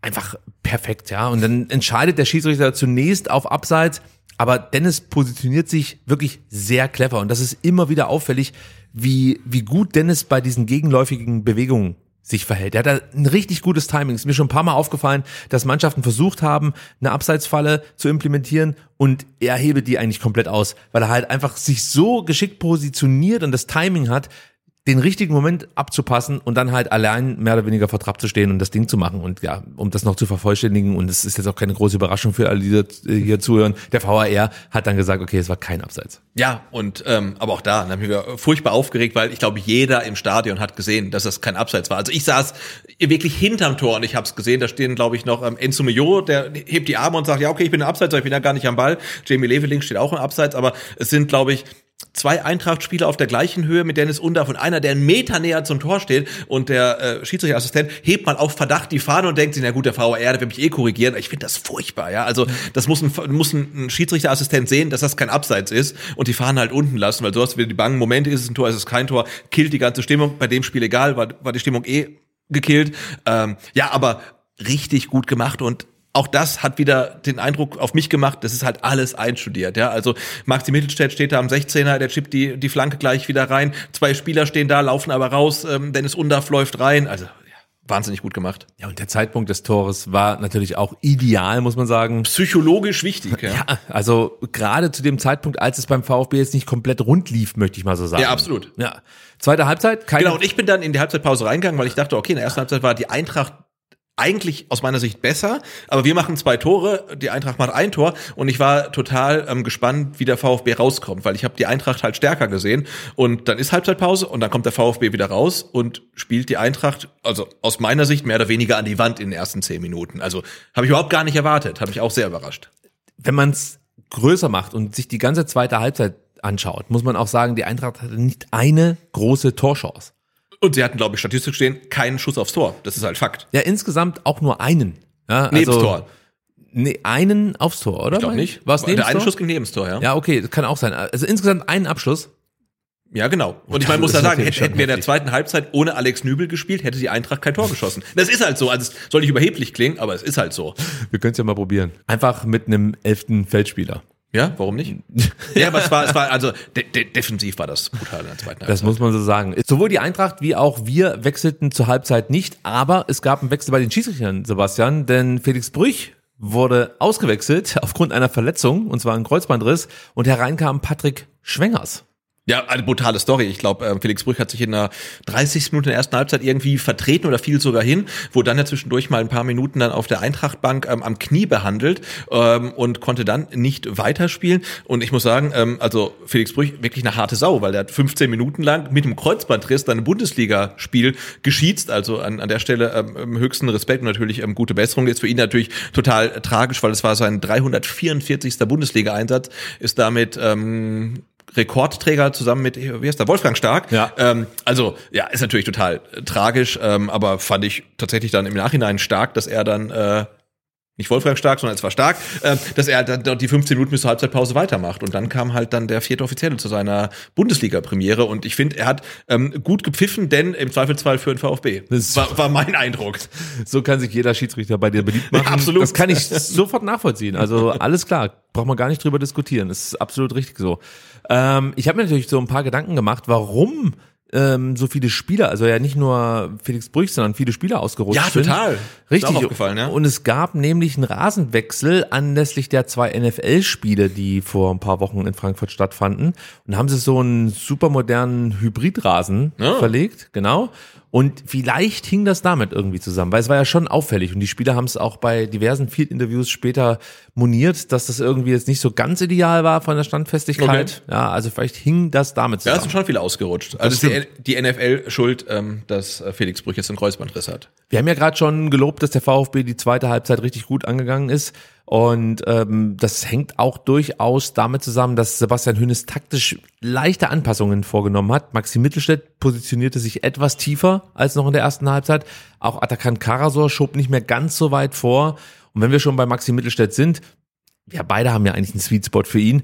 Was sagst du denn zur Leistung vom Samstag? Äh, Surreal. Also wirklich komplett surreal. Also ich habe ja äh, zwischendurch dann mal aus dem Stadion rausgespielt, das ist halt Mittelstädt Masterclass in der zweiten Halbzeit. Ähm, er hat 19 Zweikämpfe geführt und 11 davon gewonnen. Also er hat mehr Zweikämpfe gewonnen, als, glaube ich, jeder andere Spieler auf dem Feld überhaupt geführt hat. Ähm, er hatte 89% Passquote. Ähm, er hat äh, Gegner und gegnerische Fans komplett entnervt. Er hat äh, beim 1-0 den vorletzten Pass gegeben. Er hat vom ähm, 2-1 den Assist gegeben. Äh, Das war einfach ein überragendes Spiel von ihm. Und in der zweiten Halbzeit hast du dann gesehen, was er da auf der linken Seite macht. Und hast gedacht, das, ist das der Mittelstädt aus Berlin? Das kann nicht der Mittelstädt aus Berlin sein, weil es war so gut und äh, wie er und Chris Führig auf der linken Seite dann auch mittlerweile harmonieren. Man, man sieht es total oft. Ähm, Chris Führig kriegt den Ball, Mittelstädt hinterläuft, überläuft, innen, außen, irgendwas. Also die zwei harmonieren richtig gut. Also das hat mich total begeistert. Dazu kommen noch 13 abgefangene Bälle, die meisten aller Spieler. Ja. Auch das ist ein guter Wert. Er hat Flanken geschlagen. 67 Prozent seiner Flanken kamen an. Das ist richtig gut. Das ist auch richtig gut. Und über die Zweikampfstärke hast du schon gesprochen. Auch da wirklich beeindruckend, was Maxi da so geleistet hat. Und ich bin irgendwie dankbar dafür, dass wir ja beide nach dem Heidenheim-Spiel gesagt haben, okay, so ein Typ hätte uns vielleicht geholfen, gegen Heidenheim irgendwie das Spiel zu ziehen oder zumindest einen Ausgleich zu erzielen. Und er bestätigt das seitdem eigentlich durchgängig. Also gegen Dortmund herausragend gespielt, jetzt nochmal einen draufgesetzt. Für mich nicht wegzudenken, gerade aus der Stadtelf. Genau, zum Glück nicht wegzudenken, denn ähm, da kommen wir später noch drauf. Ähm, Hiroki Ito ist verletzt, äh, fällt bis Jahresende aus und äh, ja, deswegen ist Mittelstädt auf links sowieso gesetzt und halt umso wichtiger äh, denn je und äh, deswegen ist es halt total schön, dass er so gut in Form ist und ich glaube, dass die zweite Halbzeit in Frankfurt war wirklich seine beste Halbzeit im VfB-Trikot. Gehe ich mit. Äh, viele Chancen gab es nicht, da haben wir schon drüber gesprochen. Die Frankfurter hatten nicht so viele Chancen. Auch wir hatten in der zweiten Halbzeit erstmal Probleme, uns Chancen zu erarbeiten. Aber in der 53. Minute gab es eine ganz gute. Wieder war Jamie Leveling beteiligt, muss man sagen, der grundsätzlich eine gute zweite Halbzeit spielte, Ja. wenn du mich fragst. Anton schippt äh, einen Ball Line auf Jamie. Der setzt sich dann gut gegen Max durch. Für mich klarer Stürmerfoul, also weil Echt? Der, ja, der, der Ball geht gerade runter und und Jamie Leveling läuft nicht den Ball hinterher, sondern läuft einmal nach links in seinen Gegenspieler rein und checkt den weg. Also für mich ein klares Stürmerfoul. Also für mich war das zu wenig. ein klares Stürmerfoul. Aber es kann auch sein, dass ich da etwas parteiisch drauf ich geblickt bin habe. total parteiisch, aber ich habe es auch im Stadion gesehen. Stürmerfoul, ich habe es jetzt noch ein paar Mal gesehen. Klare Stürmerfoul, weil er läuft nicht den Ball hinterher, sondern läuft einfach random nach links in seinen Gegner rein, um den halt wegzublocken. Naja. Ja, ähm, aber nein, kein Stürmerfoul. Alles, alles, alles, alles Ball. Absolut, so sehe ich es auch. Also, Nein, aber Jamie Leveling, zweite Halbzeit auch richtig gut. Ähm, und er hat diese Körperlichkeit, ja. Und wenn es dann nicht abgefilmt wird, cool. Also, ähm, und er lässt sich ähm, so schnell den Schneid nicht abkaufen mit seinem Gegenspieler. Insofern richtig gut. Ich finde, er übt da schon mal ein bisschen für die internationale Härte, die Absolut. natürlich dann ab nächster Saison angelegt wird bei Ja. unseren Zweikämpfen. Hast du das Europapokal-Dings noch auf deinem Soundbed? Leider nicht. Ich kann mal gucken. Doch, doch, doch, ich hab's natürlich. Wir müssen jetzt wieder alle stark sein. Aber hier ist sie wieder, die Flöte, gespielt von meiner Tochter. Grüße gehen raus. Einer der schönsten Momente im Fanprojekt. Das Fanradio. Nein, aber genau, aber Jamie. Leveling, internationale Härte, hat er auf jeden Fall schon am Start und hat es auch gegen Frankfurt gezeigt und leitet da vielleicht äh, die zweitgrößte Chance für den VfB in der zweiten Halbzeit ein. Ja, es war gut gemacht. Dennis verpasst dann nur ganz knapp. Chris, der wieder am zweiten Pfosten, ich lasse es jetzt einfach laufen, Ja, Sebastian. gerne. Ich super. Äh, Chris, der wieder am zweiten Pfosten wartet und den Ball bekam. Die Frage, die ich mir dann gestellt habe, erkannte er die Möglichkeit nicht, die er eigentlich hatte. Denn du siehst Buta, der ihn ja eigentlich schon überlaufen hat. Chris hätte den Ball einfach nur stoppen müssen und nach hinten prallen lassen müssen. Und dann hätte er eigentlich mit links aufs Tor schießen können. Also das, das muss eigentlich das 3-1 sein. Ja, ich glaube, ähm, Chris Führig will den Ball nochmal in die Mitte zurücklegen, ähm, aber er kann halt abschließen. Also direkt wahrscheinlich nicht, aber wirklich nochmal irgendwie abstoppen und dann ist eigentlich alles komplett frei. Aber ich glaube, das hat er tatsächlich dann in der Hektik ähm, der Situation nicht erkannt, wie groß die Chance war. Es sei ihm verziehen, denn Absolut. es ging ja am Ende gut. Äh, Jamie Leveling haben wir jetzt schon zweimal, dreimal vielleicht auch positiv erwähnt. Lass uns mal kurz über ihn reden. Was sagst du zu seiner Leistung? Äh, das war aus meiner Sicht einer seiner besseren Auftritte. Gehe ich mit? Licht Also so- und Schatten, wie immer? Ja, Licht und Schatten wie immer, klar. Ähm, aber ich finde, er hat seinen Startelf-Einsatz durchaus gerechtfertigt. Ja, sehe ich genauso wie du. Er hatte ein paar gute Balleroberungen in der eigenen Hälfte. Mir gefielen auch seine Cuts, wenn er in den Strafraum ins 1, zu, 1 gegen 1 ging. Also, weißt du, was ich meine? Wenn er er reinzieht, andri- ja. andribbelt Ja. und dann aber seinem Gegenspieler vortäuscht, ich gehe jetzt rechts, er geht dann aber nach links. Es sind keine richtigen Haken, sondern er cuttet dann immer so. Das, das finde ich auch richtig, richtig gut, muss ich sagen. Das hat er ein paar Mal sehr, sehr schön gemacht. Die Pässe waren diesmal sehr präzise und gut. Die vorwärts gespielten Pässe von ihm kamen alle an und insgesamt kommt er auf dem Wert von 89 Prozent angekommene Pässe. Also das ist gut. Er schlug fünf Flanken, davon kamen fünf an. Auch das ist ein guter Wert. Und hinter Maxi und Enzo führte er die meisten Zweikämpfe und gewann auch wirklich viele davon. Also das ist unser zweitbester Zweikämpfer gewesen am vergangenen Wochenende, das sollte man nicht vergessen. Und das, obwohl er nach 59 Minuten ausgewechselt Ja. wurde. Also starker Wert. Ja. Genau, also ich würde auch sagen, bemüht wie immer, aber mittlerweile stimmt, auch- der Ertrag, ähm, weil er war durchaus produktiv in dem Spiel.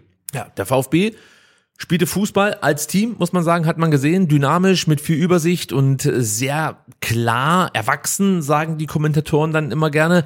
Und viele sitzen vorm Fernseher und fragen sich, was heißt das eigentlich? Also, was bedeutet das denn eigentlich, erwachsen zu spielen? Hab mir da auch mal ein paar Gedanken drüber gemacht.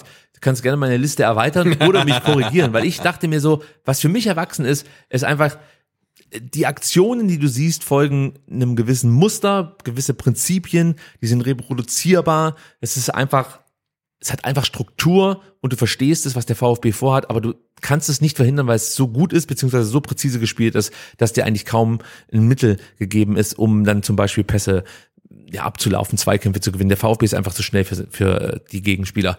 Ähm, dann auch egal ob Pass, Zweikampf oder zum Beispiel das Anlaufen. Es ist immer konsequent und entschlossen. Auch das siehst du jetzt in dieser Saison und das ist ein Thema gewesen, das haben wir, glaube ich, in den letzten vier Jahren in jeder Spielzeit irgendwann mal aufgemacht, dass manchmal angelaufen wird und du weißt eigentlich, der Spieler hat keine Ahnung, warum er es gerade macht. Der, läuft, der läuft im falschen Winkel an, der läuft gerade an, wo du denkst, was genau, was genau willst du gerade Genau. machen? Oder er weiß genau, was er macht, aber seine zehn Teamkameraden wissen das. wissen das nicht. Auch das. Und Ja. das ist jetzt zum Beispiel komplett anders. Ja. Jeder weiß, was zu tun ist. Und sie sind auch rein technisch, so wirkt es auf mich, besser vorbereitet auf die Gegner. Also du siehst halt einfach, dass sie die richtigen Füße anpressen bei ihren Gegenspielern. Das hatten wir auch in der vergangenen Saison das ein oder andere Mal nicht, ja. Da wurde der Linksfuß auf rechts angepresst und so. Also das hatten wir alle schon. Und das funktioniert einfach gut. Dann finde ich, man scheint immer in der Lage zu sein, die notwendigen Anpassungen vorzunehmen, ohne dass Sebastian Hoeneß unbedingt intervenieren muss. Also du merkst einfach, die Spieler verstehen inzwischen selbst, was vonnöten ist, um zum Beispiel wieder zurück ins Spiel zu kommen, einen Spiel, Spielstand über die Zeit zu bringen. Auch das sieht man, auch das ist eine Weiterentwicklung, auch das ist für mich ein erwachsenes Fußballspiel. Ähm, das Thema Rückschläge, ja, Resilienz, wie man damit umgeht. Die Köpfe bleiben oben, egal was passiert. Der VfB Stuttgart kriegt halt ein Tor ne? und dann schießen wir halt noch eins. So einfach ist das. Und genau das leben eigentlich fast alle Spieler, die auf dem Platz stehen. Und was natürlich auch wirklich absolutes Faustpfand ist, die eingewechselten Spieler fallen nicht ab. Ja, da sind wir halt dann bei Seru und bei Joscha Wagnermann, die in der 59. Minute eingewechselt wurden. Ich glaube, Joscha wurde jetzt nicht nur deswegen gebracht, damit er wieder Minuten bekommt, deswegen natürlich auch, sondern man spielte ja dann mit Doppelspitze, wie schon gegen Dortmund, das für ein paar Minuten der Fall war. Ja. So hat man es jetzt hier auch wieder versucht und ich glaube schon, dass Sebastian Hönes sich gedacht hat, wenn ich dann noch mit Jamie einen dritten Offensiven sozusagen drauflasse, ist mir das vielleicht zu riskant. Dann bringe ich den, den Wagnermann, der ja nach vorne auch was machen kann, Ja, ja, klar. aber nach hinten vielleicht noch ein bisschen stabiler ist als eben ein Jamie Leveling. Genau, ich fand es halt trotzdem mutig. Du führst in Frankfurt auswärts äh, mit 2 zu 1 und was machst du?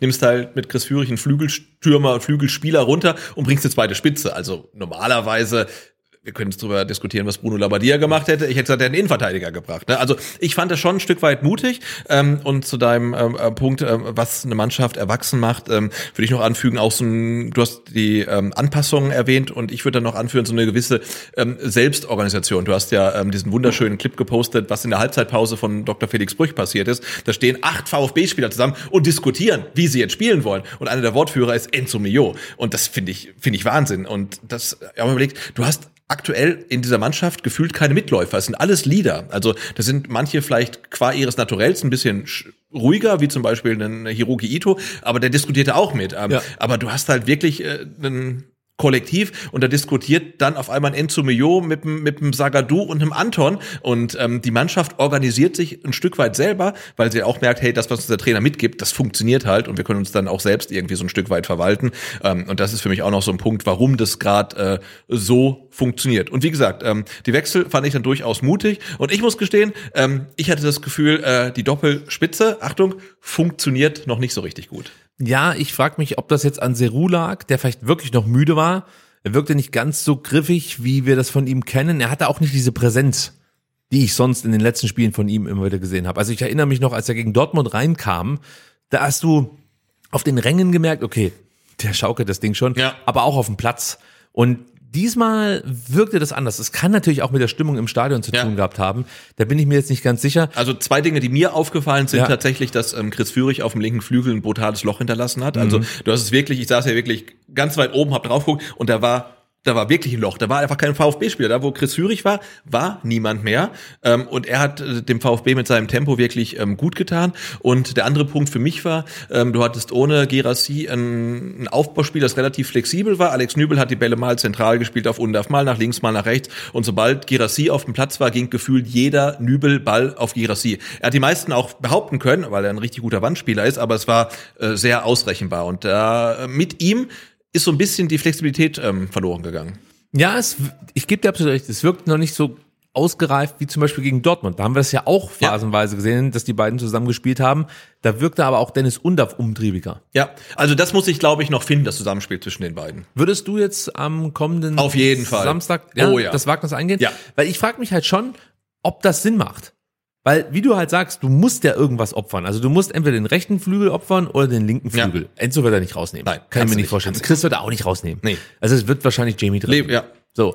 Und das ist natürlich die Frage, wie das dann funktioniert. Und das ist tatsächlich spannend und das ist jetzt irgendwie so Peak-Luxusproblem. Du hast zwei richtig geile Stürmer, kannst aber nicht beide spielen lassen, weil dir sonst auch ein entscheidendes Element fehlt, ja. Ähm, Und du eigentlich keinen der Spieler dahinter opfern willst. Also, und so weit sind wir gekommen. Also, dass wir jetzt nicht wissen, wie wir rausnehmen sollen. Brutal. Wir werden nachher drüber sprechen. Ja. Das kann ich dir versprechen an der Stelle. Frankfurts erste gefährliche Torannäherung gab es erst nach 68 Minuten, als Lars und der Ball vor die Füße fällt und er aus 17 Meter abzog. Könnt ihr gerade eben auch noch mal auf YouTube sehen.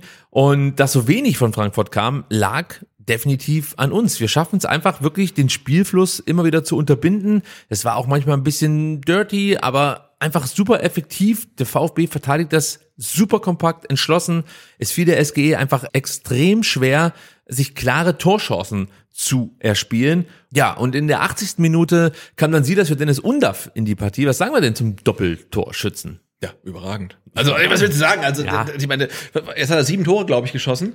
Ähm, äh, Brutal. Und er, Zwei gesagt, Vorlagen. Zwei Vorlagen und er spielt halt so unkonventionell und er ist halt so clever im Spiel, ähm, diese Spielintelligenz, die er hat und äh, ja, ich, ich, ich mag das total. Also er ist ein komplett anderer Typ natürlich als Siro Gerassi, ähm, aber trotzdem eine Granate. Also was soll ich sagen? Ja, besser kann man es nicht zusammenfassen. Die Ablagen, die er immer wieder drauf hat, sind gut. Er dribbelt nicht kopflos an, sondern sucht wirklich gezielt die Momente aus. Ja, also gerade wenn es Sinn macht, dann geht er halt drauf. Die beiden Tore stehen eigentlich ja für sich, also herausragend gemacht.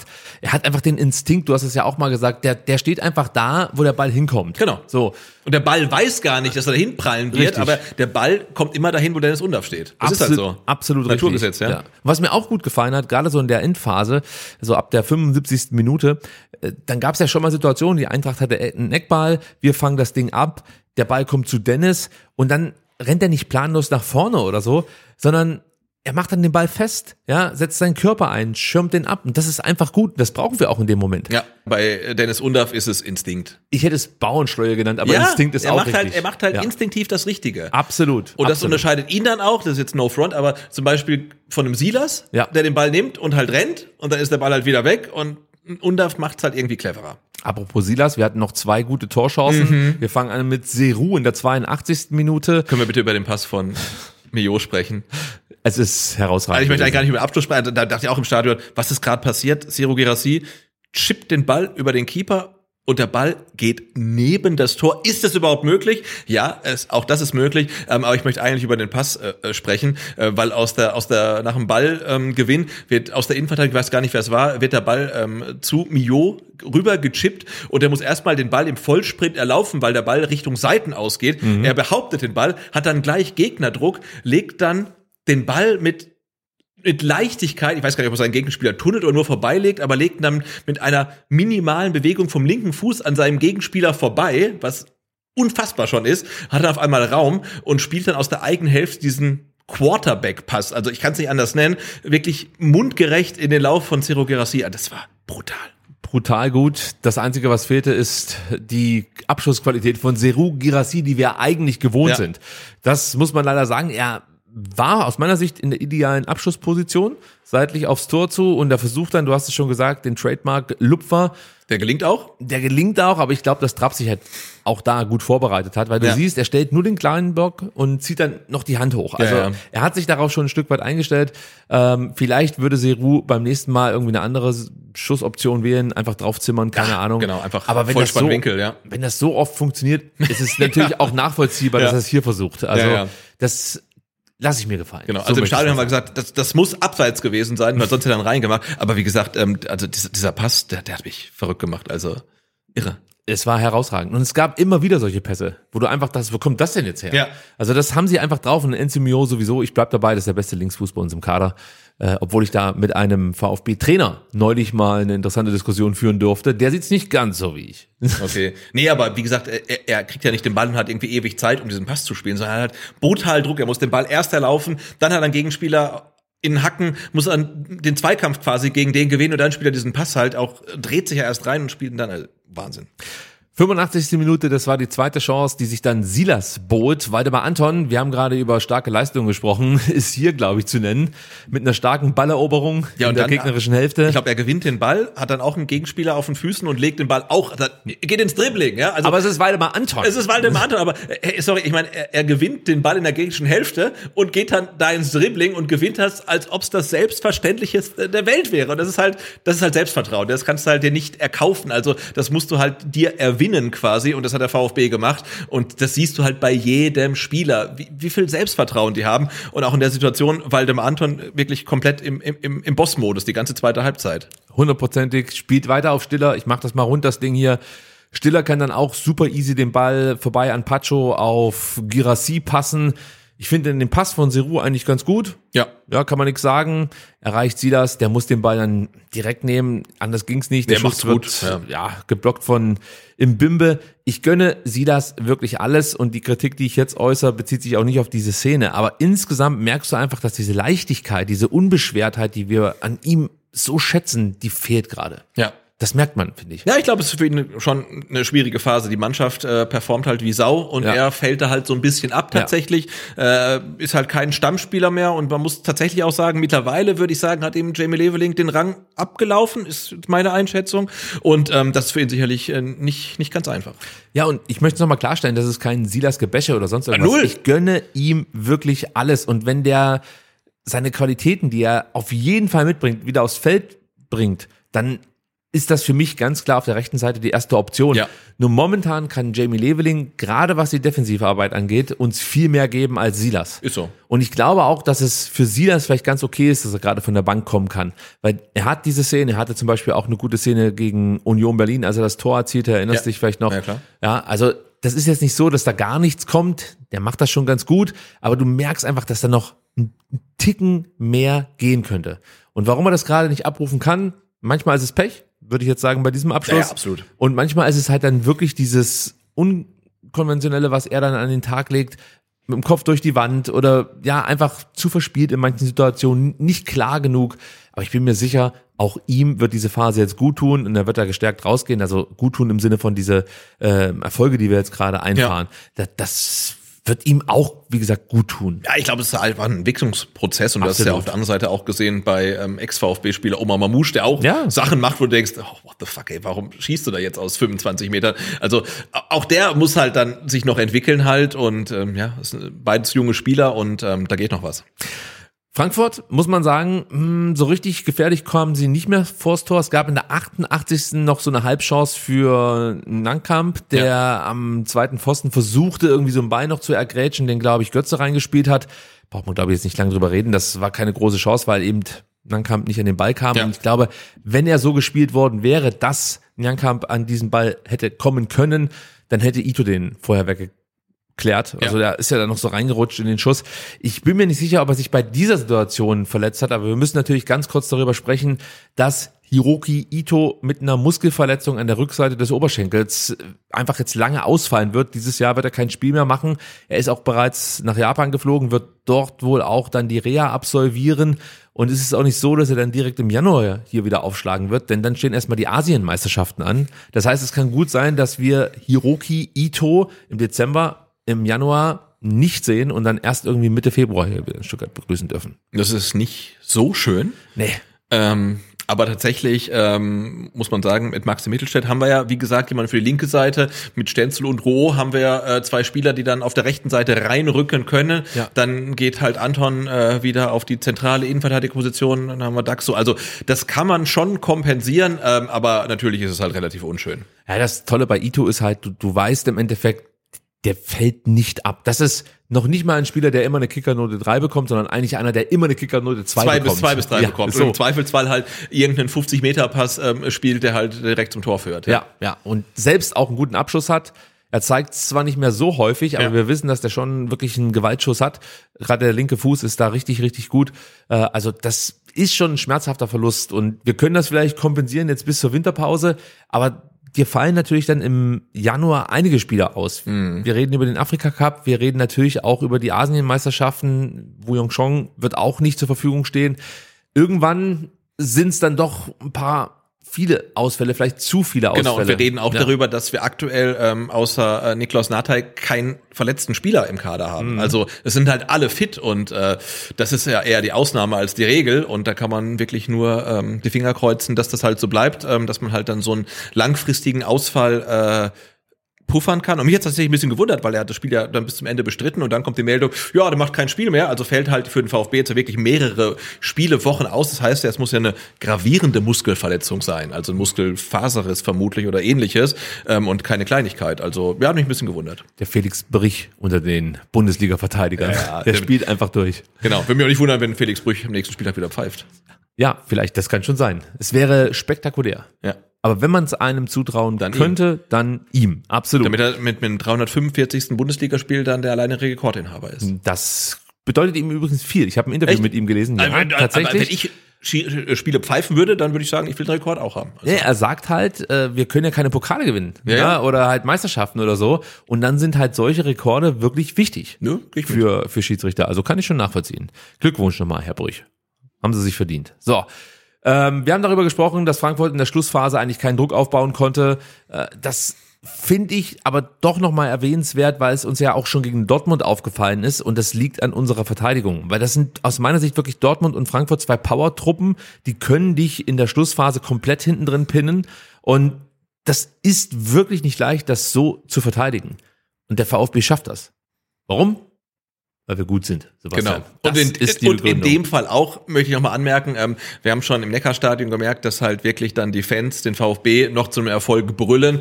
Ähm, es gab keine Fans, die die Eintracht zum Ausgleich gebrüllt haben. Also das ist für mich tatsächlich auch ein Faktor. Also das, es gab keine Stimmung in diesem Stadion, die nochmal die Mannschaft irgendwie angestachelt hat. Also die die die 40.000, äh, die da waren und supportet haben, die waren halt ruhig. Ähm, die organisierte Fanszene hat keinen Support geleistet, aus gutem Grund. Ähm, und da ist auch nichts entstanden. Da gab es kein Momentum halt. Das Spiel hat, ich glaube, ich 96 Minuten gedauert, aber da, da, da kam nichts mehr halt. Ne? Und äh, wie gesagt, also das Thema ähm, äh, kein Support aufgrund des Polizeieinsatzes ist sicherlich ein Thema, ähm, was da auch mit reinspielt. Was für mich übrig bleibt, ist halt die Erkenntnis, dass der VfB Stuttgart A glänzen kann, aber auch ackern. Das haben wir gesehen. Ja. Man kann wirklich sich dann auch wieder in eine, in eine Partie richtig reinkämpfen. Es gab die Phase in der ersten Halbzeit, wo es nicht so gut lief. Die zweite Halbzeit war komplett dominant.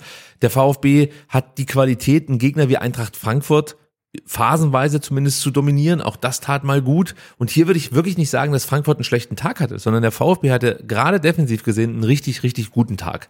Und das nehme ich aus dieser Partie mit. Wir haben zwar, was die Offensivdaten angeht, jetzt nicht neue Rekorde erstellt. Das kann ich schon mal sagen. Es war das Spiel mit den wenigsten Angriffen des VfB Stuttgart. 32 waren es insgesamt und mit den wenigsten Torschüssen. Das waren zehn, ja. Also da hatten wir auch schon ganz dunkle Phasen. Da kam man dann auf vier oder so. Das ist immer noch ein guter Wert. Und was ich interessant finde, es war auch die Partie mit den zweitwenigsten Ballbesitzphasen, bei denen der gegnerische Strafraum erreicht wurde. Gab es nämlich nur zwölf. Sonst hat der VfB es eigentlich immer gut geschafft, sich in den Strafraum vorzuspielen und natürlich dann auch Chancen, Abschlussgelegenheiten zu haben. Das war diesmal nicht der Fall. Und trotzdem muss ich ganz ehrlich sagen, ich habe in der zweiten Halbzeit keine Angst gehabt, dass das Ding schief geht. Klar, es kann immer mal einer reinfallen, irgendwie ein komischer Elfmeter oder sonst irgendwas. Aber rein von dem, was ich gesehen habe auf dem Platz, war ich mir sicher, ich war mir eigentlich sicher, wir machen noch mindestens ein Tor. Ja. Aber ich hatte keine Angst, dass Frankfurt uns hier nochmal einen einschenkt. Nee, also auch aus Stadionperspektive war äh, die, die zweite Halbzeit war wahnsinnig stark. Also wir standen halt hinter dem Tor, äh, vor dem der VfB verteidigt hat und wir dachten, das, das, das kann ja nicht wahr sein. Also gefühlt hat wirklich, äh, haben Waldemar Anton und, und Daxo haben jeden Zweikampf gewonnen. Ja. Äh, Maxi Mittelstädt hat links jeden Zweikampf gewonnen, ging irgendwelche Dribblings, die er gewonnen hat. Man hat sich hinten raus aus brenzligen Situationen mit drei, vier äh, kurzen Pässen befreit. Also da hat wirklich alles funktioniert. Man hat sich gegenseitig geholfen und äh, ähm, also ich bin der Meinung, man hat ähm, zwar die Tore in der ersten Halbzeit geschossen, aber das Spiel gewonnen hat man in der zweiten Halbzeit, weil das war die eindeutig bessere Leistung, gerade defensiv und das war sah so reif, so abgeklärt aus. Man hat wirklich alles einfach wegverteidigt. Das war richtig, richtig geil. Gehe ich komplett mit und ich gehe auch davon aus, wenn der VfB Stuttgart am kommenden Samstag so auftritt, sollte es auch gegen Bremen möglich sein, drei Punkte einzufahren. Ja, und dann kommen wir schon zum Serviceblock, Sebastian, denn es heißt mal wieder Topspiel. Topspiel. Genau, so sieht's aus. Wieder Samstag, wieder 18.30 Uhr. Das bedeutet für die Kollegen vom VfB Radio 18.15 Uhr Aufnahmestart. Genau. Und ihr seid dabei, äh, wenn ihr in euren Internetbrowser eurer Wahl eingebt, vfb.de slash radio. Und ich weiß nicht, wer von den beiden ähm, kommentieren wird, ähm, aber einer von beiden ist dann wieder im Neckarstadion und wird die Stimmung da aufsaugen und euch dann über das Spiel informieren. Und wird komplett durchdrehen, wenn ein Tor fällt. Da Ja. freue ich mich jedes Mal drauf. Sebastian, wettertechnisch wird's, glaube ich, zapfig am kommenden Samstag. Also für alle, die Bock haben, ins Stadion zu gehen, zieht am besten alles an, was ihr habt. Ja, ich weiß nicht, wie war es in Frankfurt? Äh, ging.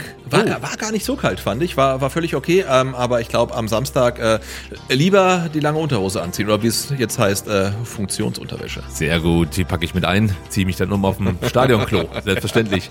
Gibt es irgendwelche Probleme mit den öffentlichen Verkehrsmitteln? Sind Straßen gesperrt? Ist dir was bekannt? Mir ist nichts bekannt, also es funktioniert so gut oder so schlecht wie immer. Ähm, nehmt lieber die Bahn äh, vorher, aber ich glaube, aktuell äh, fährt äh, tatsächlich alles. Also, dann wünschen wir gute Fahrt und kommen zu Werder Bremen. Wie siehst du denn die Bremer in der laufenden Saison? Ja, läuft noch nicht so, ne? Also habe ich einen Eindruck. Also Ja. durch, sehr, sehr durchwachsen. Ja, würde ich auch sagen. Also von den letzten sieben Spielen konnte Werder nur eins gewinnen und das war die Partie gegen Union Berlin. Gut, und gegen die gewinnt jeder. Sieht fast so aus. es läuft also tatsächlich nicht besonders rund an der Weser. In der Tabelle stehen sie auf Platz 12 und haben drei Punkte Vorsprung auf die Abstiegszone. So richtig gebe ich aber ehrlicherweise zu, weiß ich gar nicht, was uns am Samstag erwarten wird. Weil ich habe bei Bremen immer das Gefühl, die können an einem guten Tag wirklich richtig, richtig guten Fußball spielen. Die können auch an einem guten Tag ekligen Fußball spielen. Die können es dir brutal schwer machen und mein Bauchgefühl sagt mir auch, dass es in diese Richtung gehen wird. Ich glaube, das könnte eine Partie werden, die du durchaus mit diesem Heidenheim-Spiel vergleichen kannst. Natürlich mit dem Unterschied, dass wir zu Hause spielen, unsere Fans uns nach vorne schreien werden, klar. Aber ich glaube, Resilienz wird ein Thema werden am Samstag. Äh, ja, da gehe ich mit und ich sehe da tatsächlich auch äh, ähm, Sebastian Hoeneß äh, ziemlich gefragt, ähm, die Spannung hochzuhalten, weil du hast jetzt halt gegen Borussia Dortmund gewonnen und gegen Eintracht Frankfurt gewonnen. Das sind halt zwei Teams, die spielen international. Das sind absolute Bretter, gegen die zu gewinnen. Das hast du jetzt geschafft. Und jetzt die Spannung hochzuhalten und jetzt kommt halt Werder Bremen, bei allem Respekt, ähm, zu Hause, ist eigentlich, wenn man die bisherige Saison betrachtet, ein klarer Heimsieg.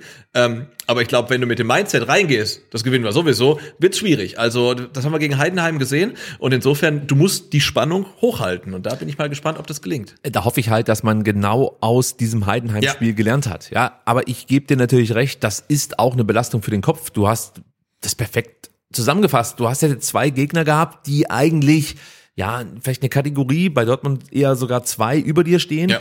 Die hast du aber besiegt mit tollen Leistungen. Ja, genau. Dann kommt Verdient, jetzt, ja. ja, dann kommt Bremen jetzt, dann hast du am Mittwoch schon wieder ein wichtiges Spiel, Achtelfinale im Pokal zu Hause gegen Dortmund. Auch das könnte unter Umständen schon im Kopf eine Rolle spielen und dann natürlich die Bretter mit Leverkusen, mit Bayern München, die noch auf dich warten. Also da kann es schon passieren, dass du den Fokus verlierst, aber ich gebe dir recht, Sebastian Hoeneß wird diese Aufgabe wahrnehmen, er wird die Mannschaft da richtig einstellen, da lege ich mich fest, das ist ihm bislang eigentlich immer gelungen.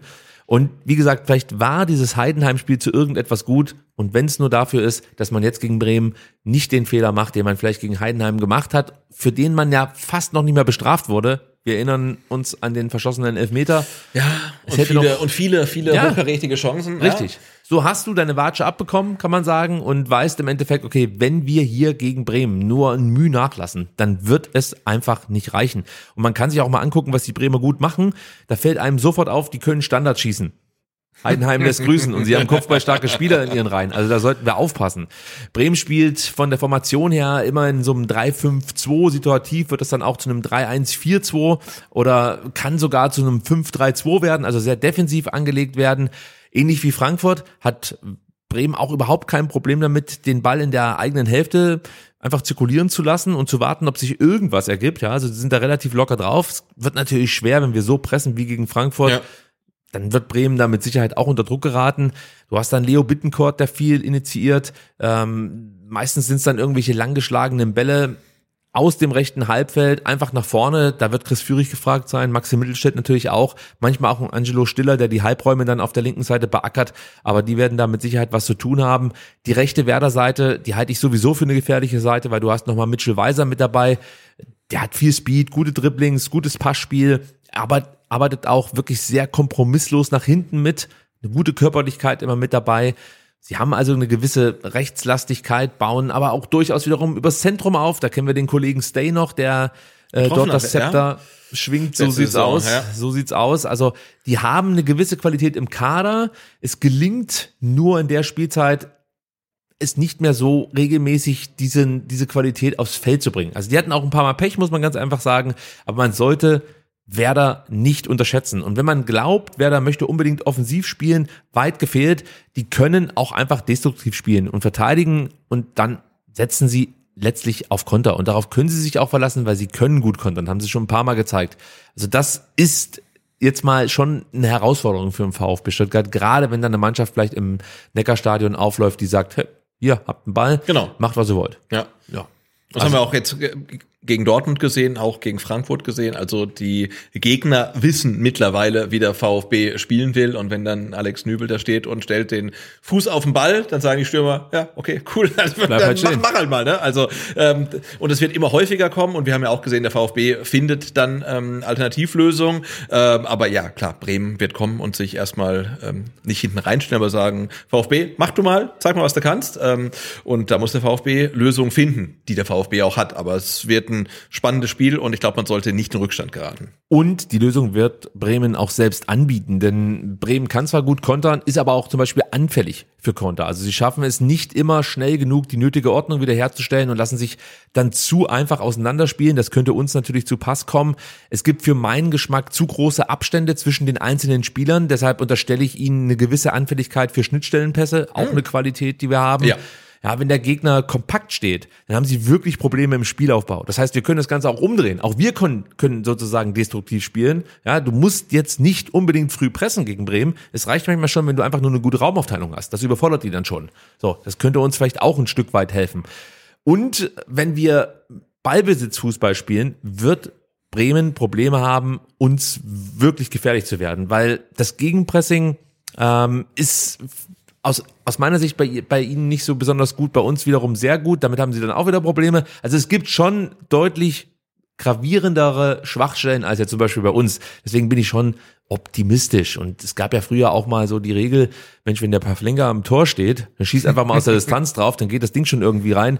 Leider Gottes hat Ole Werner das vielleicht auch erkannt und hat Pavlenka aus dem Tor genommen. Michael Zetterer ist jetzt im Tor. Oh, macht's der besser?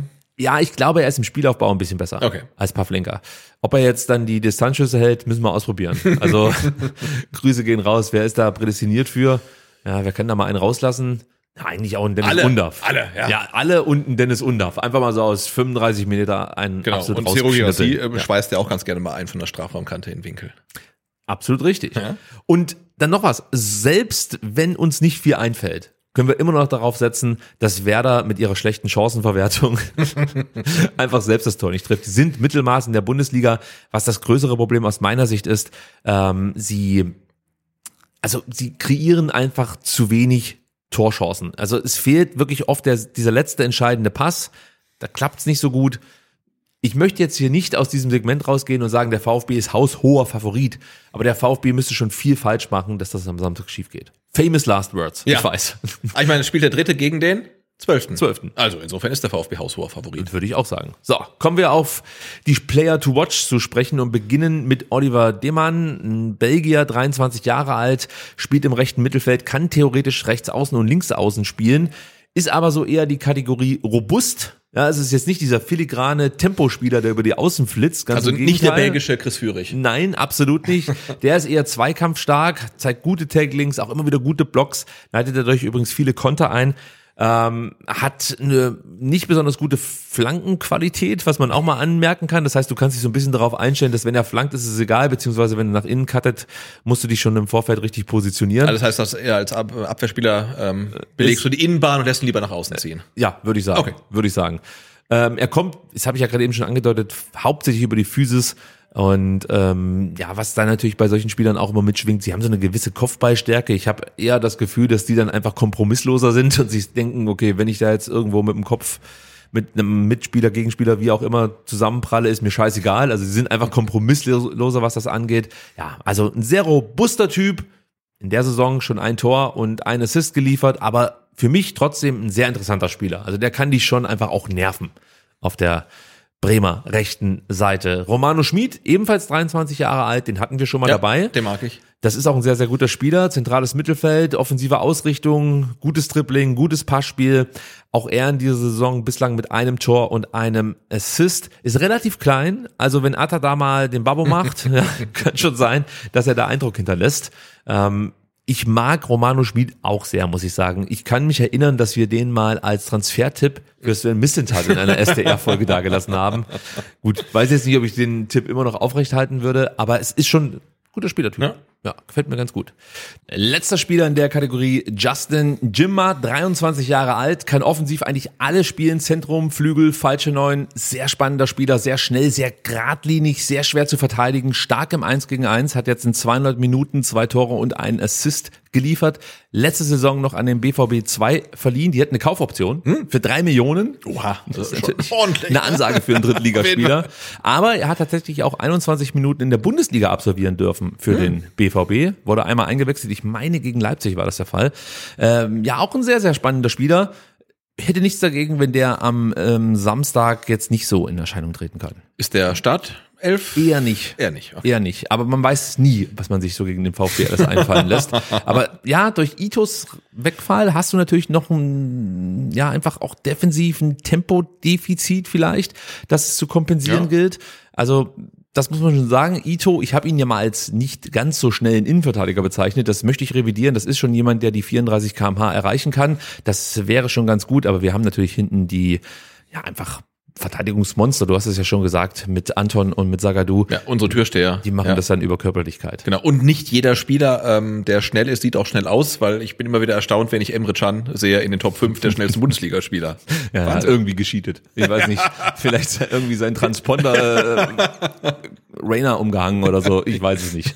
Kommen wir zu unserer Ausfallliste. Alexander Nübel fehlte am Dienstag erkältet, sollte aber für Samstag nicht zur Disposition stehen. Sicher ausfallen werden Hiroki Ito, darüber haben wir gesprochen, Muskelverletzung an der Rückseite des Oberschenkels und natürlich Nico Nate, der immer noch nicht wieder fit ist. Das heißt, wir müssen jetzt eine Formation finden ohne Hiroki Yes. Ito. Mir persönlich fällt es gar nicht so schwer. Äh, der beste Stenzel aller Zeiten. Ah, okay, dann müssen wir doch diskutieren. Nübel ist klar, Ja. Maxi Mittelstädt dürfte seinen Platz Auf auch sicher Fall, haben, ja. Sagadu und Anton auch. Ja. Und ich habe mir die Frage gestellt, ob Rouault oder Wagnermann in die Mannschaft rutscht. Ist, Stenzel ist, auch ist Wagnermann äh, wieder soweit? Ist die Frage. Ja. Ich kann es nicht abschließend Also weil, wenn Joscha. Wagnermann äh, 90 beziehungsweise 60, 70 Minuten gehen kann, ähm, dann bin ich auf jeden Fall bei Joscha Wagnermann. Falls nicht, ähm, sage ich ähm, Pascal Stenzel. Ist natürlich auch eine Frage der Formation. Wir müssen so ein Stück weit mitbedenken, dass wahrscheinlich äh, Seru, Girassi und Dennis Undav im Sturm Ja. beginnen werden. Das heißt, du brauchst eine Formation, die dazu ein Stück weit passt, wenn du vorne mit zwei Stürmern spielst. Du kannst natürlich jetzt in der Innenverteidigung mit Sagadu, Anton Rouault diese Dreierkette spielen, hast dann auf der linken Seite Maxi Mittelstädt, auf der rechten Seite Joscha Wagnermann, wäre auch eine Möglichkeit. Dann müsste aber zum Beispiel ein Enzo Mio weichen. Nein, Und das sehe ich halt auch nicht. nein, das sehe ich gar nicht. Vielleicht gehen wir das einfach mal von vorne an diesmal. Wir gehen es mal systemisch an. Also Chris Führig ist gesetzt. Ja. Also der ist mit dabei. Dann hast du Dennis Undav und Seru Girassi als Doppelsturm, wobei Undav halt einfach schwimmen wird. Der wird überall sein. Girassi eigentlich auch, die werden sich abwechseln vorne drinne. Ja. Chris Führig wird relativ fest auf der linken Seite eingeplant werden, da bin ich mir eigentlich sicher. Du hast die Doppelsechs, die steht mit Karasor und Stiller, du hast Enzo Mio, den du Genau, setzt. ja. Also sind schon mal sechs Positionen vergeben, mit Nübel sind es schon sieben. Dann natürlich Anton und Sagadu sind auch fest Ja. verplant. Das heißt, wir haben neun. Mittelstädt haben wir gesagt, wird auf jeden Fall spielen. Dann sind wir bei zehn. Also jetzt müssen wir uns entscheiden, ob Roh spielt, Wagnermann oder Stenzel. Oder Stenzel. Wen stellst du auf? Boah, es ist so schwer. Also, wenn Wagnermann die 60, 70 Minuten schafft, würde ich Wagnermann bringen. Ansonsten tendiere ich eher zu Roh als zu Stenzel. Muss ich sagen, weil du hast mit Rohr natürlich nochmal eine gewisse Flexibilität drinne, Ja. weil er eben den rechten Halbverteidiger spielen kann, aber auch zur Not den Rechtsverteidiger. Ein Stenzel auch. Oh, es ist unheimlich schwierig. Aber wenn, wenn, wenn, wenn ähm, du sagst äh, Rouault oder äh, Wagnermann, ich sag Stenzel oder Wagnermann, dann einigen wir uns auf Wagnermann. Und Dann gehen davon aus, dass er äh, 70 Minuten im Tank hat. Dann nehmen wir Joscha Wagnermann. Äh, Wir führen hier ja kein Protokoll, das heißt, wir dürfen Na, also, gerne genau. mal. Und keiner kann es nachprüfen, was wir gesagt haben. So sieht's aus. Wir können auch gerne mal falsch liegen. wir haben noch ein Spiel. Ja, Das steht am Mittwoch an. DFB-Pokal Achtelfinale. Und da wir ja erst vor, wie lange ist es ja, zehn Tagen Mhm. gegen Dortmund gespielt haben oder zwölf, ich weiß es gar nicht genau. Äh, aber es ist noch nicht so lange her und wir haben ausführlich über Dortmund gesprochen. Dachte ich mir, wir werden das jetzt wirklich sehr, sehr kurz fassen und jetzt nicht nochmal erklären, wie Dortmund Fußball spielt und auch nicht die Player to Watch uns ähm, anschauen, sondern was sind denn deine Erwartungen an dieses Spiel gegen den BVB? Meinst du, das wird schwerer als das Heimspiel vor kurzem oder siehst du die Vorteile beim VfB Stuttgart, weil sie mit breiter Brust reingehen, sie, sie wissen, sie können Dortmund schlagen, Dortmund ich würde mal sagen, mit einem durchwachsenen November, es war nicht richtig schlecht. Du hast das Unschieden gegen Frankfurt gehabt, du bist weitergekommen im Pokal, dann 0-4 gegen die Bayern, dann gewinnst du aber 2-0 gegen Newcastle, danach verlierst du 2-1 gegen Stuttgart oder 1-2, hätte auch 1-4 ausgehen können. Dann gibt's den Turnaround gegen Gladbach, liegst 0-2 hinten, gewinnst am Ende noch 4-2, dann gestern das 3-1 gegen den AC Milan. Was erwartest du? boah, äh, wirklich kom kom komplett schwierig, ähm, weil ganz Fußball Deutschland hat ja quasi drüber gelästert, äh, wie sich Dortmund hier in Stuttgart hat herspielen lassen. Deswegen würde ich sagen, die kommen hier zurück und äh, sinnen auf Rache. Ja. Äh, andererseits ähm, haben sie jetzt in der Champions League ihre Todesgruppe vorzeitig gewonnen einfach. Also sind halt weitergekommen ähm, und haben auch noch ein paar schwere Spiele vor der Brust, weil ich glaube, die spielen jetzt am Wochenende gegen Leverkusen. So ist es. Ähm, und ja, also schwierig. Ähm, ich glaube, dass das ein Spiel ist, äh, wo dann Terzic sein Team auch sehr, sehr deutlich fokussieren muss drauf, weil ansonsten fällt das Spiel vielleicht so ein bisschen runter, was dann meine Hoffnung ist, äh, weil sie durchaus dann noch schwierigere Aufgaben haben und ähm, ach, ich hoffe einfach, dass der VfB äh, so auftritt äh, wie in Frankfurt, wie gegen Dortmund zu Hause und einfach äh, das spielt, äh, was das Team kann und dann haben wir gute Chancen halt weiterzukommen. Ich bin wirklich froh, dass der BVB das Spiel gegen Gladbach noch drehen konnte, sage ich dir ganz ehrlich. Also ich glaube, wenn sie verloren hätten, wäre Terzic vielleicht auch sogar seinen Job los. Unter Umständen absolut richtig. Und du hast natürlich dann auch irgendwann mit der Situation zu kämpfen, dass in der Meisterschaft nicht mehr viel gehen wird. Jetzt hast du wieder die Möglichkeit zurückzukommen. Ja, du spielst gegen Leverkusen, Ja, kannst der- ranspringen. Der VfB ist wieder in Reichweite. Der VfB ist in Reichweite, Ja, so. aber natürlich schauen die schon auch noch, wie viele Noch höher, Punkte sind's denn bis Ja, Bayer Leverkusen. Wir dürfen, war- wir, wir dürfen nie vergessen, ähm, Borussia Dortmund ist halt die Mannschaft, die in der letzten Saison am 34. Spieltag die Meisterschaft hätte klar machen können. Einfach, ne? also, ein Tor hätte gefehlt, dann wäre Dortmund Meister geworden. Hat nicht funktioniert, sei es drum. Aber wie gesagt, ich glaube, wenn du gegen Gladbach verloren hättest, ja, und vielleicht jetzt dann auch noch gegen den AC Mailand verloren hättest, dann richtet sich der Fokus schon auf den Pokal, weil Ja. du willst halt was gewinnen. Klar, und die Bayern sind raus, Leipzig ist raus. Ja. Also der, Pokal äh, ist dieses Jahr relativ einfach in Anführungszeichen zu erreichen. Ja, also Und ich glaube, das wäre für uns noch schwerer geworden. So, jetzt, du hast es gesagt, gibt's das Topspiel gegen Leverkusen.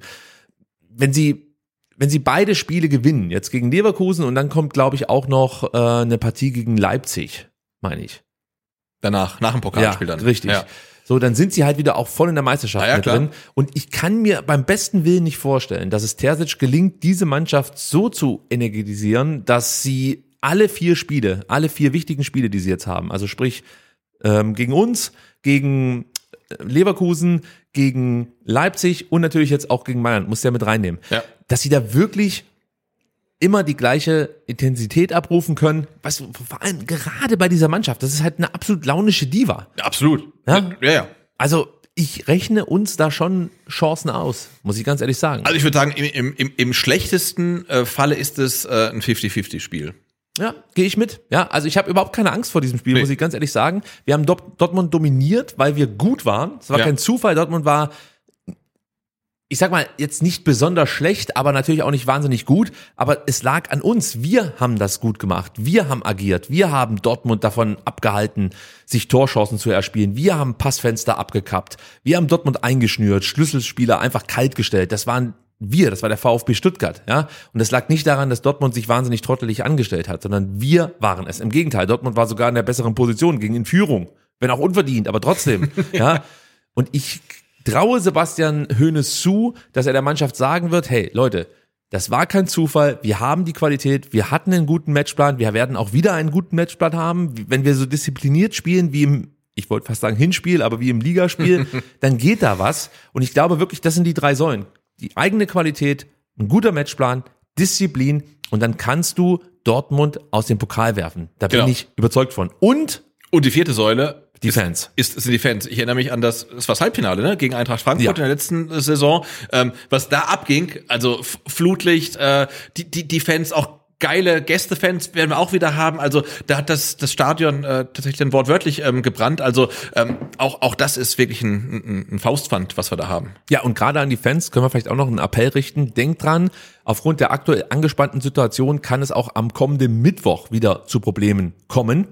Von wem die ausgelöst werden, keine Ahnung, aber stellt euch einfach darauf ein, ähm, dass es vielleicht zu längeren Einlasszeiten kommt oder so. Deswegen empfehle ich wirklich jedem, sich einfach angemessen zu verhalten, ja, Provokationen aus dem Weg zu gehen. Ja. Ich weiß jetzt nicht, von welcher Seite die kommen, aber wenn sie kommen, dann einfach ignorieren, macht euer Ding, lasst euch nicht provozieren. Geht am besten ein bisschen früher ins Stadion, trinkt ein Bier oder ein Glühwein. Ich weiß gar nicht, ob es den diesmal wieder gibt. Es gab doch früher immer so eine Glühweinaktion. Stimmt. Im Winter, vielleicht, oder beziehungsweise wenn es kalt wurde. Ja. Vielleicht gibt's das auch wieder. Wenn nicht, trinkt ihr halt zwei Bier. Das wirkt dann irgendwann auch wie ein Glühwein. Und freut euch einfach auf einen tollen Pokalabend. Aufstellung. Wir machen jetzt keinen Startelf-Tipp im klassischen Sinne. Was ich zu bedenken gebe, Samstag Bremen, Mittwoch ähm, Dortmund, Sonntag Leverkusen, den Sonntag drauf gegen die Bayern und drei Tage später gegen Augsburg. Glaubst du, dass Sebastian Hoeneß vielleicht schon gegen den BVB die Rotationsmaschine anwerfen könnte? Nee. Glaubst du nicht? Nee, nicht im Pokal, wenn du schon so weit bist. Also Naja, ist Achtelfinale.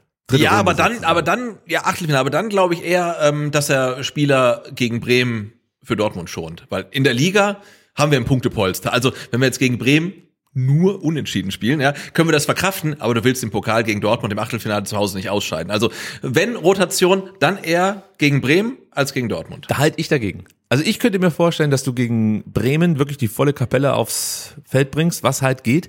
Und dass man dann eher gegen Dortmund Spieler sehen könnte, wie Chong, wie Silas, wie Pascal Stenzel, die ja alle nicht schlecht sind. Es ist jetzt nicht so, dass dann, weiß ich nicht, hier die zweite Mannschaft auf einmal aufläuft, sondern das sind alle Spieler, die sehr, sehr nah dran sind an der Startelf, die ich aber jetzt zum Beispiel für kommenden Samstag nicht in der Startelf sehe.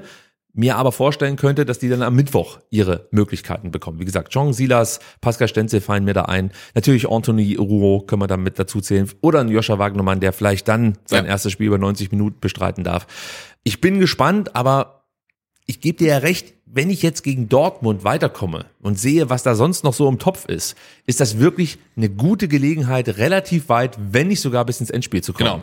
Genau. Du Insofern, lieber Sebastian Hoeneß, enttäusch mich nicht. Wir müssen gegen Dortmund auf jeden Fall mit der besten Mannschaft an, äh, auflaufen, die du zu bieten hast. Also, Vielleicht kommen die Testspielkönige zurück. Roberto Massimo, Lee Egloff.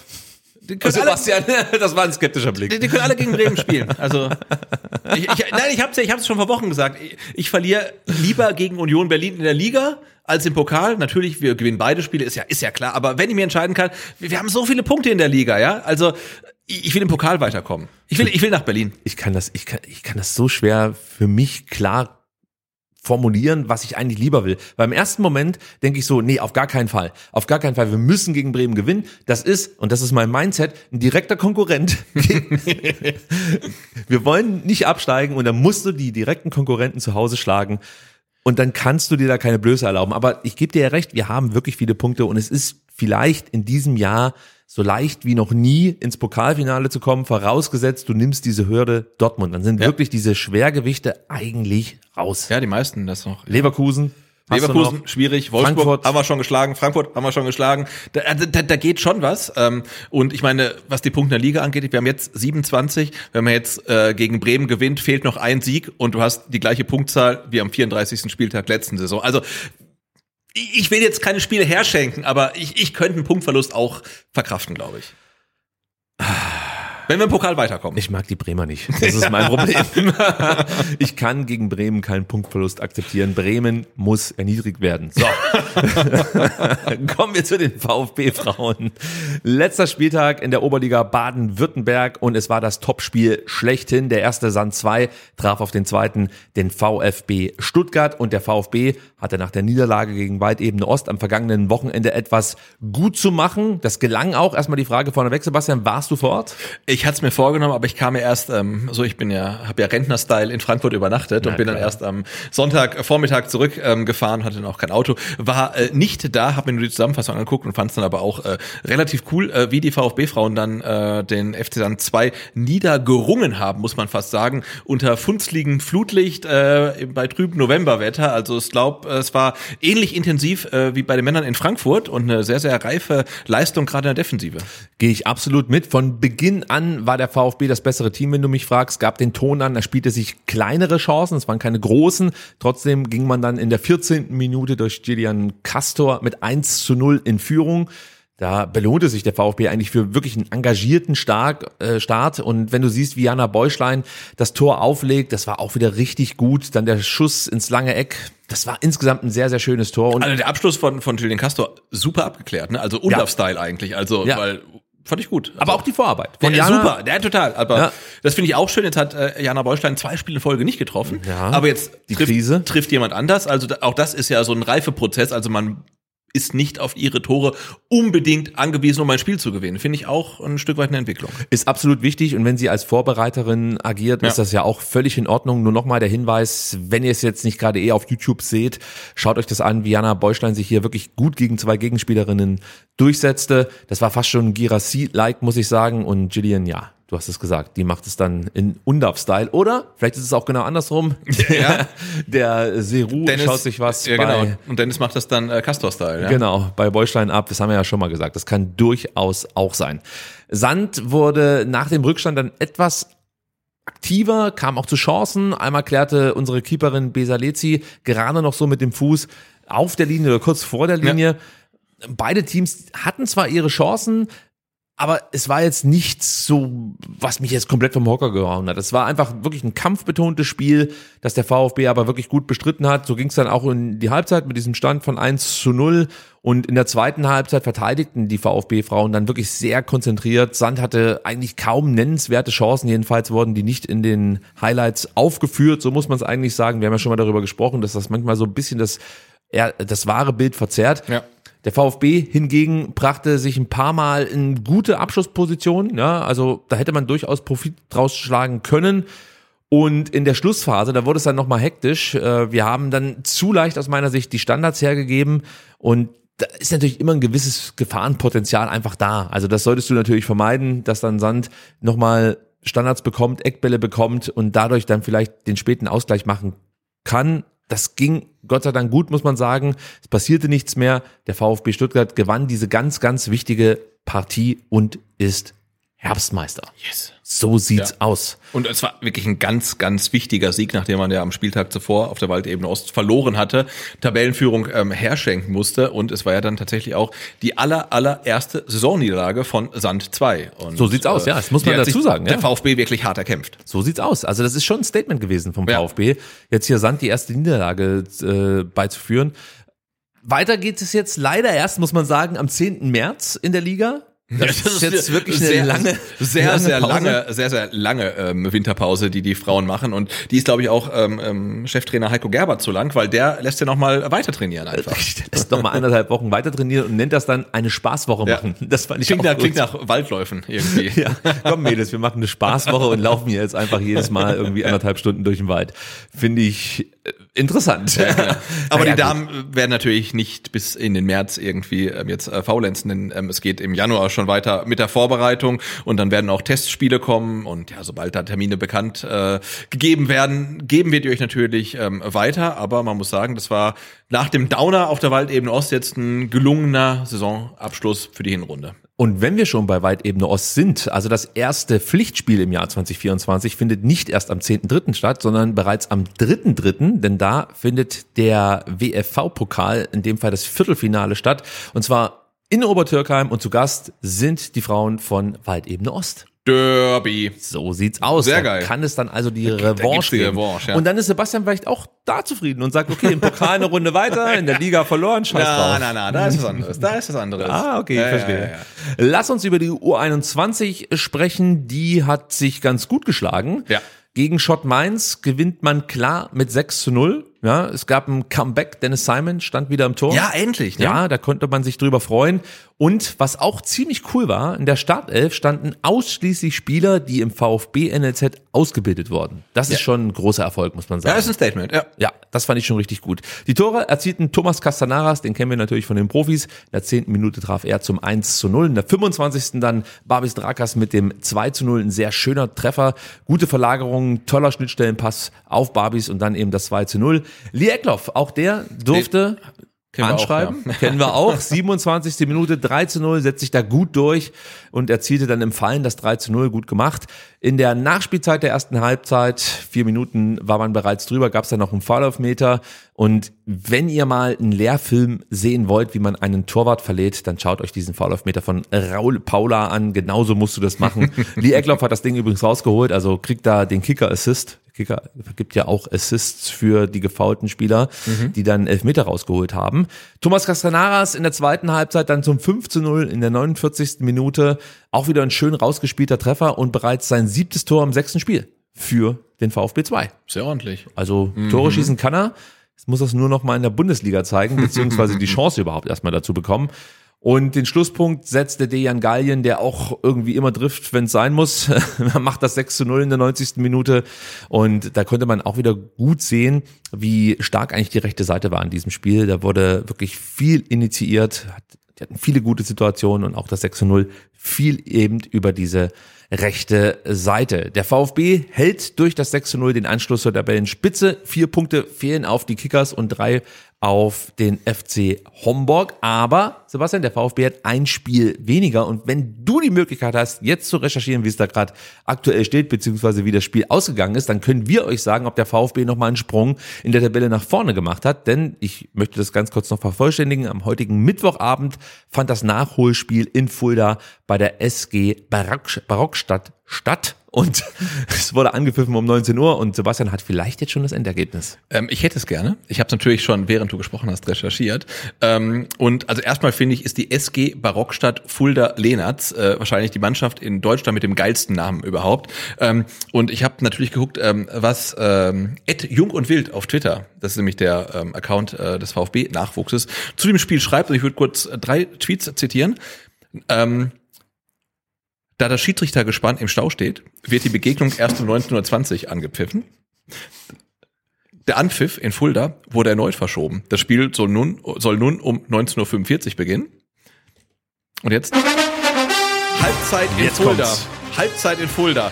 Bei schwierigen Platzverhältnissen kommt kein Spielfluss zustande. Chancen sind auf beiden Seiten Mangelware. Und so gehen die SG Barockstadt Fulda Lehnertz und die VfB U21 mit 0 zu 0 in die Kabine. Und das ist ein Spiel, wo ich mir denke, scheiße, dass ich es nicht gesehen habe, oder? Es klingt spektakulär. Und latest Info von vor 17 Minuten, 63. Minute. Die U21 ist nur noch zu 10. Babis Drakas zieht nach einem Foul die rote Karte. Also es steht 0 zu 0 und der VfB ist nur noch zu 10. Es bleibt spannend. okay, es bleibt spannend. Es kann auch sein, dass die, dass, dass die Schiedsrichter frühzeitig abreisen, ähm, um dem Abreisestau zu entgehen. Man weiß es nicht. Also dein Bericht hört sich so an, als ob das Spiel eigentlich die ganze Zeit mit dieser Musik unterlegt werden müsste. schade, dass wir nicht live dabei Ja, sind. Schade, Wahnsinn. schade, schade. Und es gibt auch Bilder und der Platz ist komplett verschneit. Ein Träumchen. Naja, gut. Okay, wir hoffen, dass es am Samstag, da geht's nämlich dann weiter nach diesem Spiel jetzt in Fulda für den VfB 2 mit dem Platz keine Probleme gibt. Aber es könnte durchaus sein, denn man trifft auf den Balinger SC und das ist in dem Fall das Balingen am Kaiserstuhl. Ah, Also da könnte schon sein, dass da vielleicht auch äh, das ein oder andere Problem mit Eis und Schnee vorliegt. Müssen wir mal drei, abwarten. drei Meter Neuschnee. Ja, das wird herausragend. Es gab noch einen Neuzugang für den VfB 2.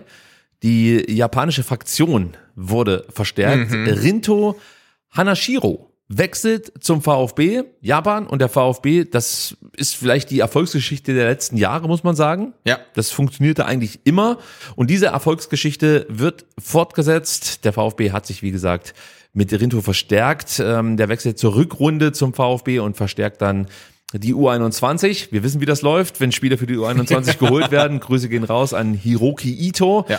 In dem Fall ist der Spieler 18 Jahre alt, japanischer Junioren-Nationalspieler und derzeit noch für die JFA Academy Fukushima aktiv. Und die Geschichte, wie der VfB auf ihn aufmerksam geworden ist, die finde ich spektakulär, Sebastian. Und zwar hängt das mit einem Testspiel ähm, gegen uns zusammen, beziehungsweise gegen ein gemischtes Team aus unserer U19 und U17. Damals traf er als Spieler der JFA Academy dreimal und lieferte darüber hinaus auch noch zwei Vorlagen. Das ist schon eine Ansage. Das ist auf jeden Fall eine Ansage. Also ich meine, gegen ein gemischtes Team aus U19, U17, gegen den VfB und er ist jetzt 18, also das scheint kein ganz schlechter zu sein. Würde ich auch mal so sagen. Also, Oder er hat einen guten Tag, also kann ja auch passieren. Wir werden es herausfinden. Eingesetzt werden kann er auf der 10, er kann aber auch auf der 8 spielen, vielleicht sogar auf den Flügeln, müssen wir mal ausprobieren.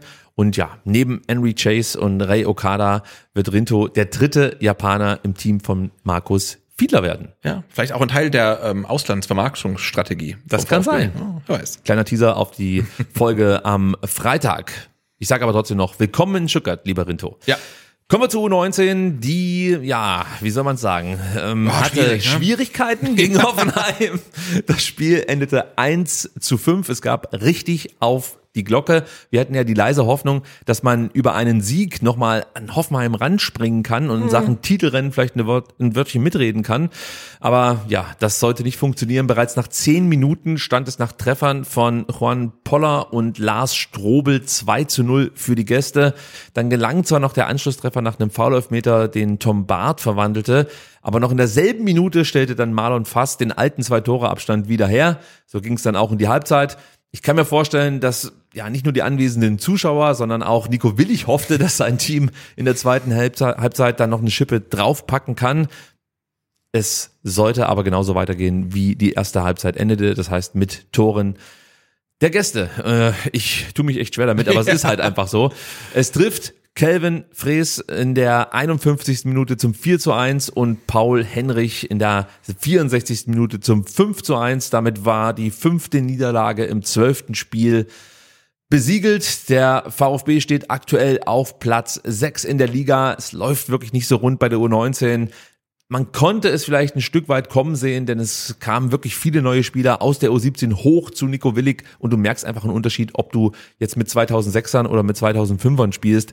Und ich würde mal sagen, die nächste Chance, es besser zu machen, die bietet sich ja schon am Sonntag, Sebastian, um, äh, ich weiß gar nicht um wie viel Uhr, aber am 3.12., das kann ich dir sagen. Es geht gegen die Bayern.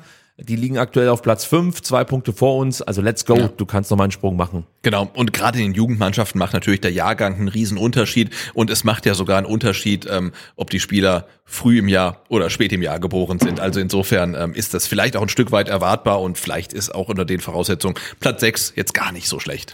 Ja, also ich gehe davon aus, dass wir in der kommenden Saison deutlich besser abschneiden werden. Genau. Das Und- möchte ich schon mal sagen. Und ein wichtiger Spieler fehlt ja auch der U19 äh, und das ist Max Herwert. Richtig. Denn der ist nach wie vor in Indonesien ähm, und der VfB äh, wird sich ein Stück weit, äh, wird ein Stück weit traurig sein, dass er nicht da ist, aber sich auch ein Stück weit freuen, denn äh, die ähm, U17-Nationalelf steht im WM-Finale. So sieht's aus. Gestern im Halbfinale gegen Argentinien weiterkommen, das war ein wildes Spiel. Das war ein komplett wildes Spiel. Ich habe es mir angeschaut und es war wirklich komplett irre. Peres Brunner, weiß ich, hat die äh, deutsche Nationalelf mit 1 0 in Führung gebracht. Dann sah das alles ganz gut aus. Dann gibt's dieses neue Wunderkind bei den Argentiniern, Roberto, der dann die Mannschaft sozusagen zurückbringt mit einem Treffer in der 36. Minute und dann nochmal kurz vor Halbzeitpfiff die Führung sozusagen rausschießt. Genau, also du gehst mit der ersten, mit der ersten Chance in Führung, Ja. gehst dann mit dem Rückstand in die Halbzeit und gehst dann wieder mit einer Führung eigentlich Richtung Abpfiff, weil Ja. dann führte die deutsche Richtig. Nationalmannschaft wieder und kriegt dann, glaube ich, in der 97. noch den Ausgleich, oder? Äh, brutal. Gespielt wurde übrigens bis zur hundertsten Minute. Also auch das ist ziemlich krass. Ohne Verlängerung ging es dann direkt ins Elfmeterschießen oder eigentlich ja schon ein Stück weit mit Verlängerung bei 100 Minuten. Und da war es dann auch nochmal komplett wild. Die Argentinier verschießen die ersten beiden Elfmeter, beziehungsweise die werden gehalten. Und äh, auch Deutschland verschießt noch einen Elfmeter. Aber letztlich souverän mit 4 zu 2 nach Elfmeterschießen ins Finale eingezogen. Genau, Max Herbert wurde fürs Finale geschont, glaube ich. Ja, richtig, das war der Plan. Den brauchen wir jetzt gegen Frankreich, denn das Spiel findet dann am Samstag statt. Und das ist natürlich ein Riesenerfolg, muss man einfach mal sagen, für den DFB. Es ist zum ersten Mal, dass Ja, U17, Ich habe das seit 38 Jahren oder so habe ich heute gehört im Radio. Ja, ich, ich glaube, Oder erstmals, keine Ahnung. Genau, also, Also, ich glaube, aber- das U17 WM-Turnier wird auch erst seit 38 Jahren. Ja, dann ist es wahrscheinlich Oder? zum ersten Mal. Ich, ich weiß nicht, aber zum ersten Mal seit ewig auf jeden Fall steht eine ähm, deutsche U17-Mannschaft äh, im, im WM-Finale und ähm, das WM-Finale ähm, ist die gleiche Partie wie im EM-Finale. Und das fand im Juni statt, muss man dazu sagen. Ist noch nicht so lang her. Ja. Und damals gewann ähm, Deutschland mit 5 zu 4 nach Elfmeterschießen. Gegen Frankreich. Und die Partie gibt's auch am Samstag wieder. Und zwar äh, um 13 Uhr, und zwar äh, unserer Zeit. Also ihr könnt euch das zum Warm-up ähm, auf das Doppspiel dann gut reinziehen. Und es kommt auf ähm, Sky Sport News und man kann es ähm, kostenlos gucken, den Stream auf der Webseite und wahrscheinlich auch über die normalen Sender. Ähm, also ja, guckt euch an und drückt die Daumen. So sieht's aus. Eine Meldung haben wir noch. Fabi Bredlo, Sebastian, Ja. verlängert seinen Vertrag. Das ist der Anfang, würde ich sagen, denn 2024 laufen beim VfB die Verträge von insgesamt sechs Spielern aus. Einer wurde jetzt verlängert, eben der von Fabian Bredlo. Nur der Vollständigkeit halber, die anderen sind Pascal Stenzel, Lee Egloff, Genki Haraguchi, Roberto Massimo und Flo Schock. Ich würde behaupten, da wird nicht jeder verlängert. Würde ich auch sagen. Dein Tipp? Wie viel, du musst nicht die Namen nennen, aber wie Nee. viele der genannten fünf werden denn noch mit einer Vertragsverlängerung rechnen dürfen? Zwei. Okay. Ich sag einer. Ja, Mal gucken, was äh, am Ende dabei rauskommt. Also, Fabi Breblo bleibt, ist auch schon seit äh, Sommer 2019 hier bei uns und steht zwischen den Pfosten. Er gehört mittlerweile zu den dienstältesten Profis hier bei uns im Kader. Die anderen sind übrigens Silas, Atakan Karasor und Pascal Stenzel, die seit 2019 hier sind. Und Roberto Massimo ist rein, äh, also wenn man es genau nimmt, seit 2018 in Stuttgart wurde er aber gleich wieder verliehen an Bielefeld. Deswegen würde ich sagen, fällt er da nicht mit rein. in Und war zwischendurch auch noch in Portugal. Kategorie. Das stimmt. Ja. Das waren die schönsten Jahre. Für ihn. Also muss ich dazu sagen. Ja, aber bestimmt toll da. Insgesamt hat Fabi bislang für den VfB 35 Pflichtspiele bestritten, 20 in der Bundesliga, 4 in der zweiten Liga und 11 im Pokal. Der, Der Copa-Keeper, So ja. sieht's aus, absolut richtig. Und er ist ja nicht nur ein Faktor praktisch im Tor, sondern wirklich auch wichtig für den, für den Kader, muss man sagen. Er ist nicht ohne Grund Teil des Mannschaftsrats und wirklich ein Leader auch in der Kabine. Ja. Also es ist wirklich ein wichtiger Spieler. Und was ich immer wieder beeindruckend finde, er nimmt die Situation um das Rennen der Nummer eins wirklich sehr professionell an. Also er war ja schon ein paar Mal kurz davor, sich diesen Nummer 1 Status zu holen. Ich weiß, dass ein gewisser Tim Walter sich mal überlegt hat, den Kobel, den, den nehme ich raus, ich stelle den Bredlo rein, denn der Bredlo ist in Sachen Entscheidungsfindung einfach schneller als der Kobel. Gut, war eine Fehleinschätzung. Am Ende würde ich sagen, ist Gregor Kobel vielleicht doch der bessere Torhüter. Dann hat äh, Gregor natürlich äh, seinen Kontrahenten Flo Müller aus dem Tor verbannt, muss man sagen. Ja. Unter Bruno Labbadia wurde dieser Wechsel vorgenommen. Und dann durch Verletzung gestoppt eigentlich. Ja, man muss sagen, er hat sich, glaube ich, schon eine Menge ausgerechnet für diese Saison. Ich glaube, Ja. die Eins hat er sich nicht ohne Grund geholt. Ja. Dann kam aber Alex Nübel und trotzdem nimmt er diesen Kampf wieder an und gibt alles im Training. akzeptiert seine Rolle, ohne sportlich nachzulassen. Im Gegenteil, er greift wirklich jedes Mal wieder voll an und wir können uns glücklich schätzen, so eine Nummer zwei zu haben, wenn du mich fragst. Absolut. Ja, finde ich richtig, richtig Nee, weil gut. das ist ja schon eine spezielle Rolle. Du brauchst halt zum einen jemanden, der sich halt dann auch im Zweifelsfall 34 Spiele auf die Bank setzt, ohne halt irgendwie zu murren. Ähm, aber auf der anderen Seite auch jemanden, der halt Gas gibt und sagt, hey, ich will aber immer noch Nummer eins sein und Ja. auch im Training Gas gibt und die Nummer eins halt immer wieder fordert. Und ich glaube, ähm, dass Fabio Breto da der perfekte Typ für ist. Sehe ich genauso wie du. Und dann gibt's ja auch noch eine neue Entwicklung in München. Ja, normalerweise gebe ich, äh, jetzt wollte ich gerade ein Schimpfwort sagen, äh, äh, wirklich Nicht viel äh, nicht darauf. viel darauf, äh, was in München passiert, aber in dem Fall schon, denn ähm, sowohl Manuel Neuer wie auch ähm, Ulle haben ihre Verträge verlängert oder verlängert bekommen. Genau, bis 2025. Was bedeutet das jetzt für unsere Nummer eins, Alex Nübel? Kurz vielleicht zur aktuellen Konstellation. Alex Nübel ist für ein Jahr vom FC Bayern an den VfB Stuttgart verliehen. Es gibt offiziell keine Kaufoption oder Kaufpflicht. Und wichtig ist, sollte der VfB Stuttgart jetzt zum Beispiel nochmal eine Leihe bis 2025 anpeilen, müsste Alex Nübel erstmal seinen Vertrag in München verlängern, Ja. denn der läuft noch bis 2025 und du darfst laut Statuten ähm, nicht mit einer Laie in das letzte Vertragsjahr gehen. Ja. So, das heißt jetzt, verlängert der VfB die Laie, müsste Nübel auch München verlängern. Ich gehe fast davon aus, dass die Bayern ihn abgeben wollen im Sommer. Was dann natürlich schwierig wäre, äh, wenn man als VfB Stuttgart im Hinterkopf hat, ähm, dass Dennis Seim langfristig neue Nummer eins werden soll. Also richtig. ich, also ich glaube, mein Traum-Szenario wäre, die Bayern verlängern den Vertrag mit Alex Nübel langfristig und verleihen ihn sofort wieder noch ein Jahr zum VfB. Und man signalisiert halt Dennis Heim, okay, ein Jahr bist du Nummer zwei vielleicht, aber dann noch Nummer drei und danach bist du halt dran.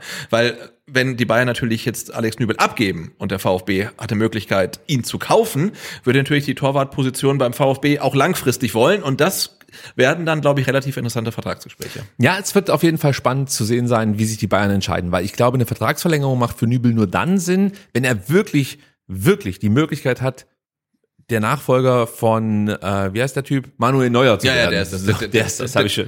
der- der- der Skifahrer, ja. Nie gehört von dem. Ja. auf jeden Fall. Nur dann macht's für ihn eigentlich Sinn, den Vertrag zu verlängern. Genau. So. Andernfalls kann er sich jetzt in eine super Situation bringen. Er spielt beim VfB sehr, sehr gut. Er wird Angebote bekommen von potenten Vereinen. Die Insel wird wieder rufen. Und dann wird's halt spannend zu sehen sein, ob er theoretisch bereit dazu wäre, beim VfB auf Geld zu verzichten, um hier regelmäßig zu spielen. Für den VfB ist es natürlich eine gewisse Frage, ab wann trauen wir Dennis Simon zu, die Nummer eins zu übernehmen? Weil wenn du dann Nübel verpflichtest, bin ich absolut bei dir, kannst du nicht nach einem Jahr da einen Torwartwechsel wieder vornehmen. Das heißt, man müsste da ein Modell finden, mit dem alle leben können. Und für mich wäre es vielleicht zu viel gezockt, wenn man sagt, okay, man holt den Nübel, man verpflichtet ihn und nach einem Jahr hofft man, dass man jetzt weiß ich, einen Abnehmer findet, der eine ähnliche Summe auf den Tisch legt, wie die, die der VfB nach München schieben müsste.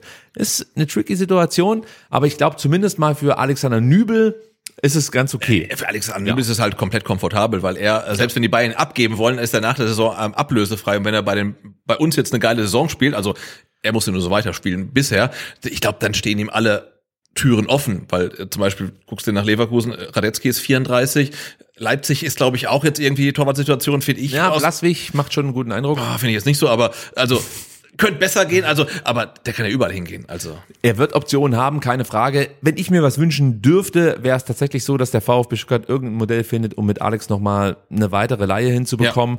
Mindestens mal für ein Jahr. Vielleicht kann man ihn auch verpflichten und das dann mit Dennis Simon so regeln, dass er dann ein, zwei Jahre verliehen wird. Das ist halt wirklich jetzt interessant, dass wir aus einer Situation der Schwäche jetzt plötzlich in so einer starken Situation sind, Es dass wir gar nicht absolute wissen, Luxusprobleme. was wir machen sollen. Und im Endeffekt, wenn man es jetzt mal ganz hart betrachtet, sind wir auch eher müssen wir auch eher darauf bedacht sein, dass der VfB jetzt einen geilen Keeper im Tor hat, als darauf zu gucken, dass der VfB das nächste Torwart-Talent langfristig entwickelt. Also insofern äh, würde es mich auch freuen, wenn Alex Nübel noch ein bisschen da ist. Mittelfriststrategien, auch das ein Thema am Freitag. Absolut. Gut, Sebastian. Jetzt Yes. noch eine Frage. Willst du noch was über die Collectibles wissen von mir? Ja, ja, ähm, Ich klapp den ich klapp meinen Laptop ja, zu, Weiß gar nicht jetzt. lehne mich zurück. Hast du eine Frage? ich Ja, stehe ich steh hier Im Kreuzverhör, Sebastian, hau raus. Ja, ha- hast du denn jetzt einen, einen, goldenen ähm, Hildebrand bekommen für deine, für deine Einsprechtätigkeit? Nein, ich habe weder einen goldenen Hildebrand noch einen goldenen Kakao bekommen. Ich hoffe noch ein bisschen auf die goldene Himbeere für mein schauspielerisches Talent. Hast du sonst noch Investigativfragen? Nee, investigativ nicht, aber wir haben ja vor einem Jahr gab es ja mal das digitale Trikot. ja, Das ist ja mittlerweile, ich glaube, die Firma ist ja pleite. richtig. Und das digitale Trikot ist gelöscht. Ja. Glaubst du, dass wir im Dezember 2024 noch über die Collectibles reden? In meiner Position. also Leute, ich empfehle euch, euer Geld sinnvoll auszugeben. Und aus meiner Sicht sind Menschen, die sich digitale Bilder für 250 Euro kaufen. Mehr möchte ich dazu nicht sagen. Also bis Genau. nächste Woche. Ma- Macht, macht ein Sparbuch oder so. Oder Ja, Sparbrief genau. oder Festgeld oder Sparschwung. Gebt euer Geld Ja. sinnvoll aus. Ja. Bis dann. Ciao. Ciao.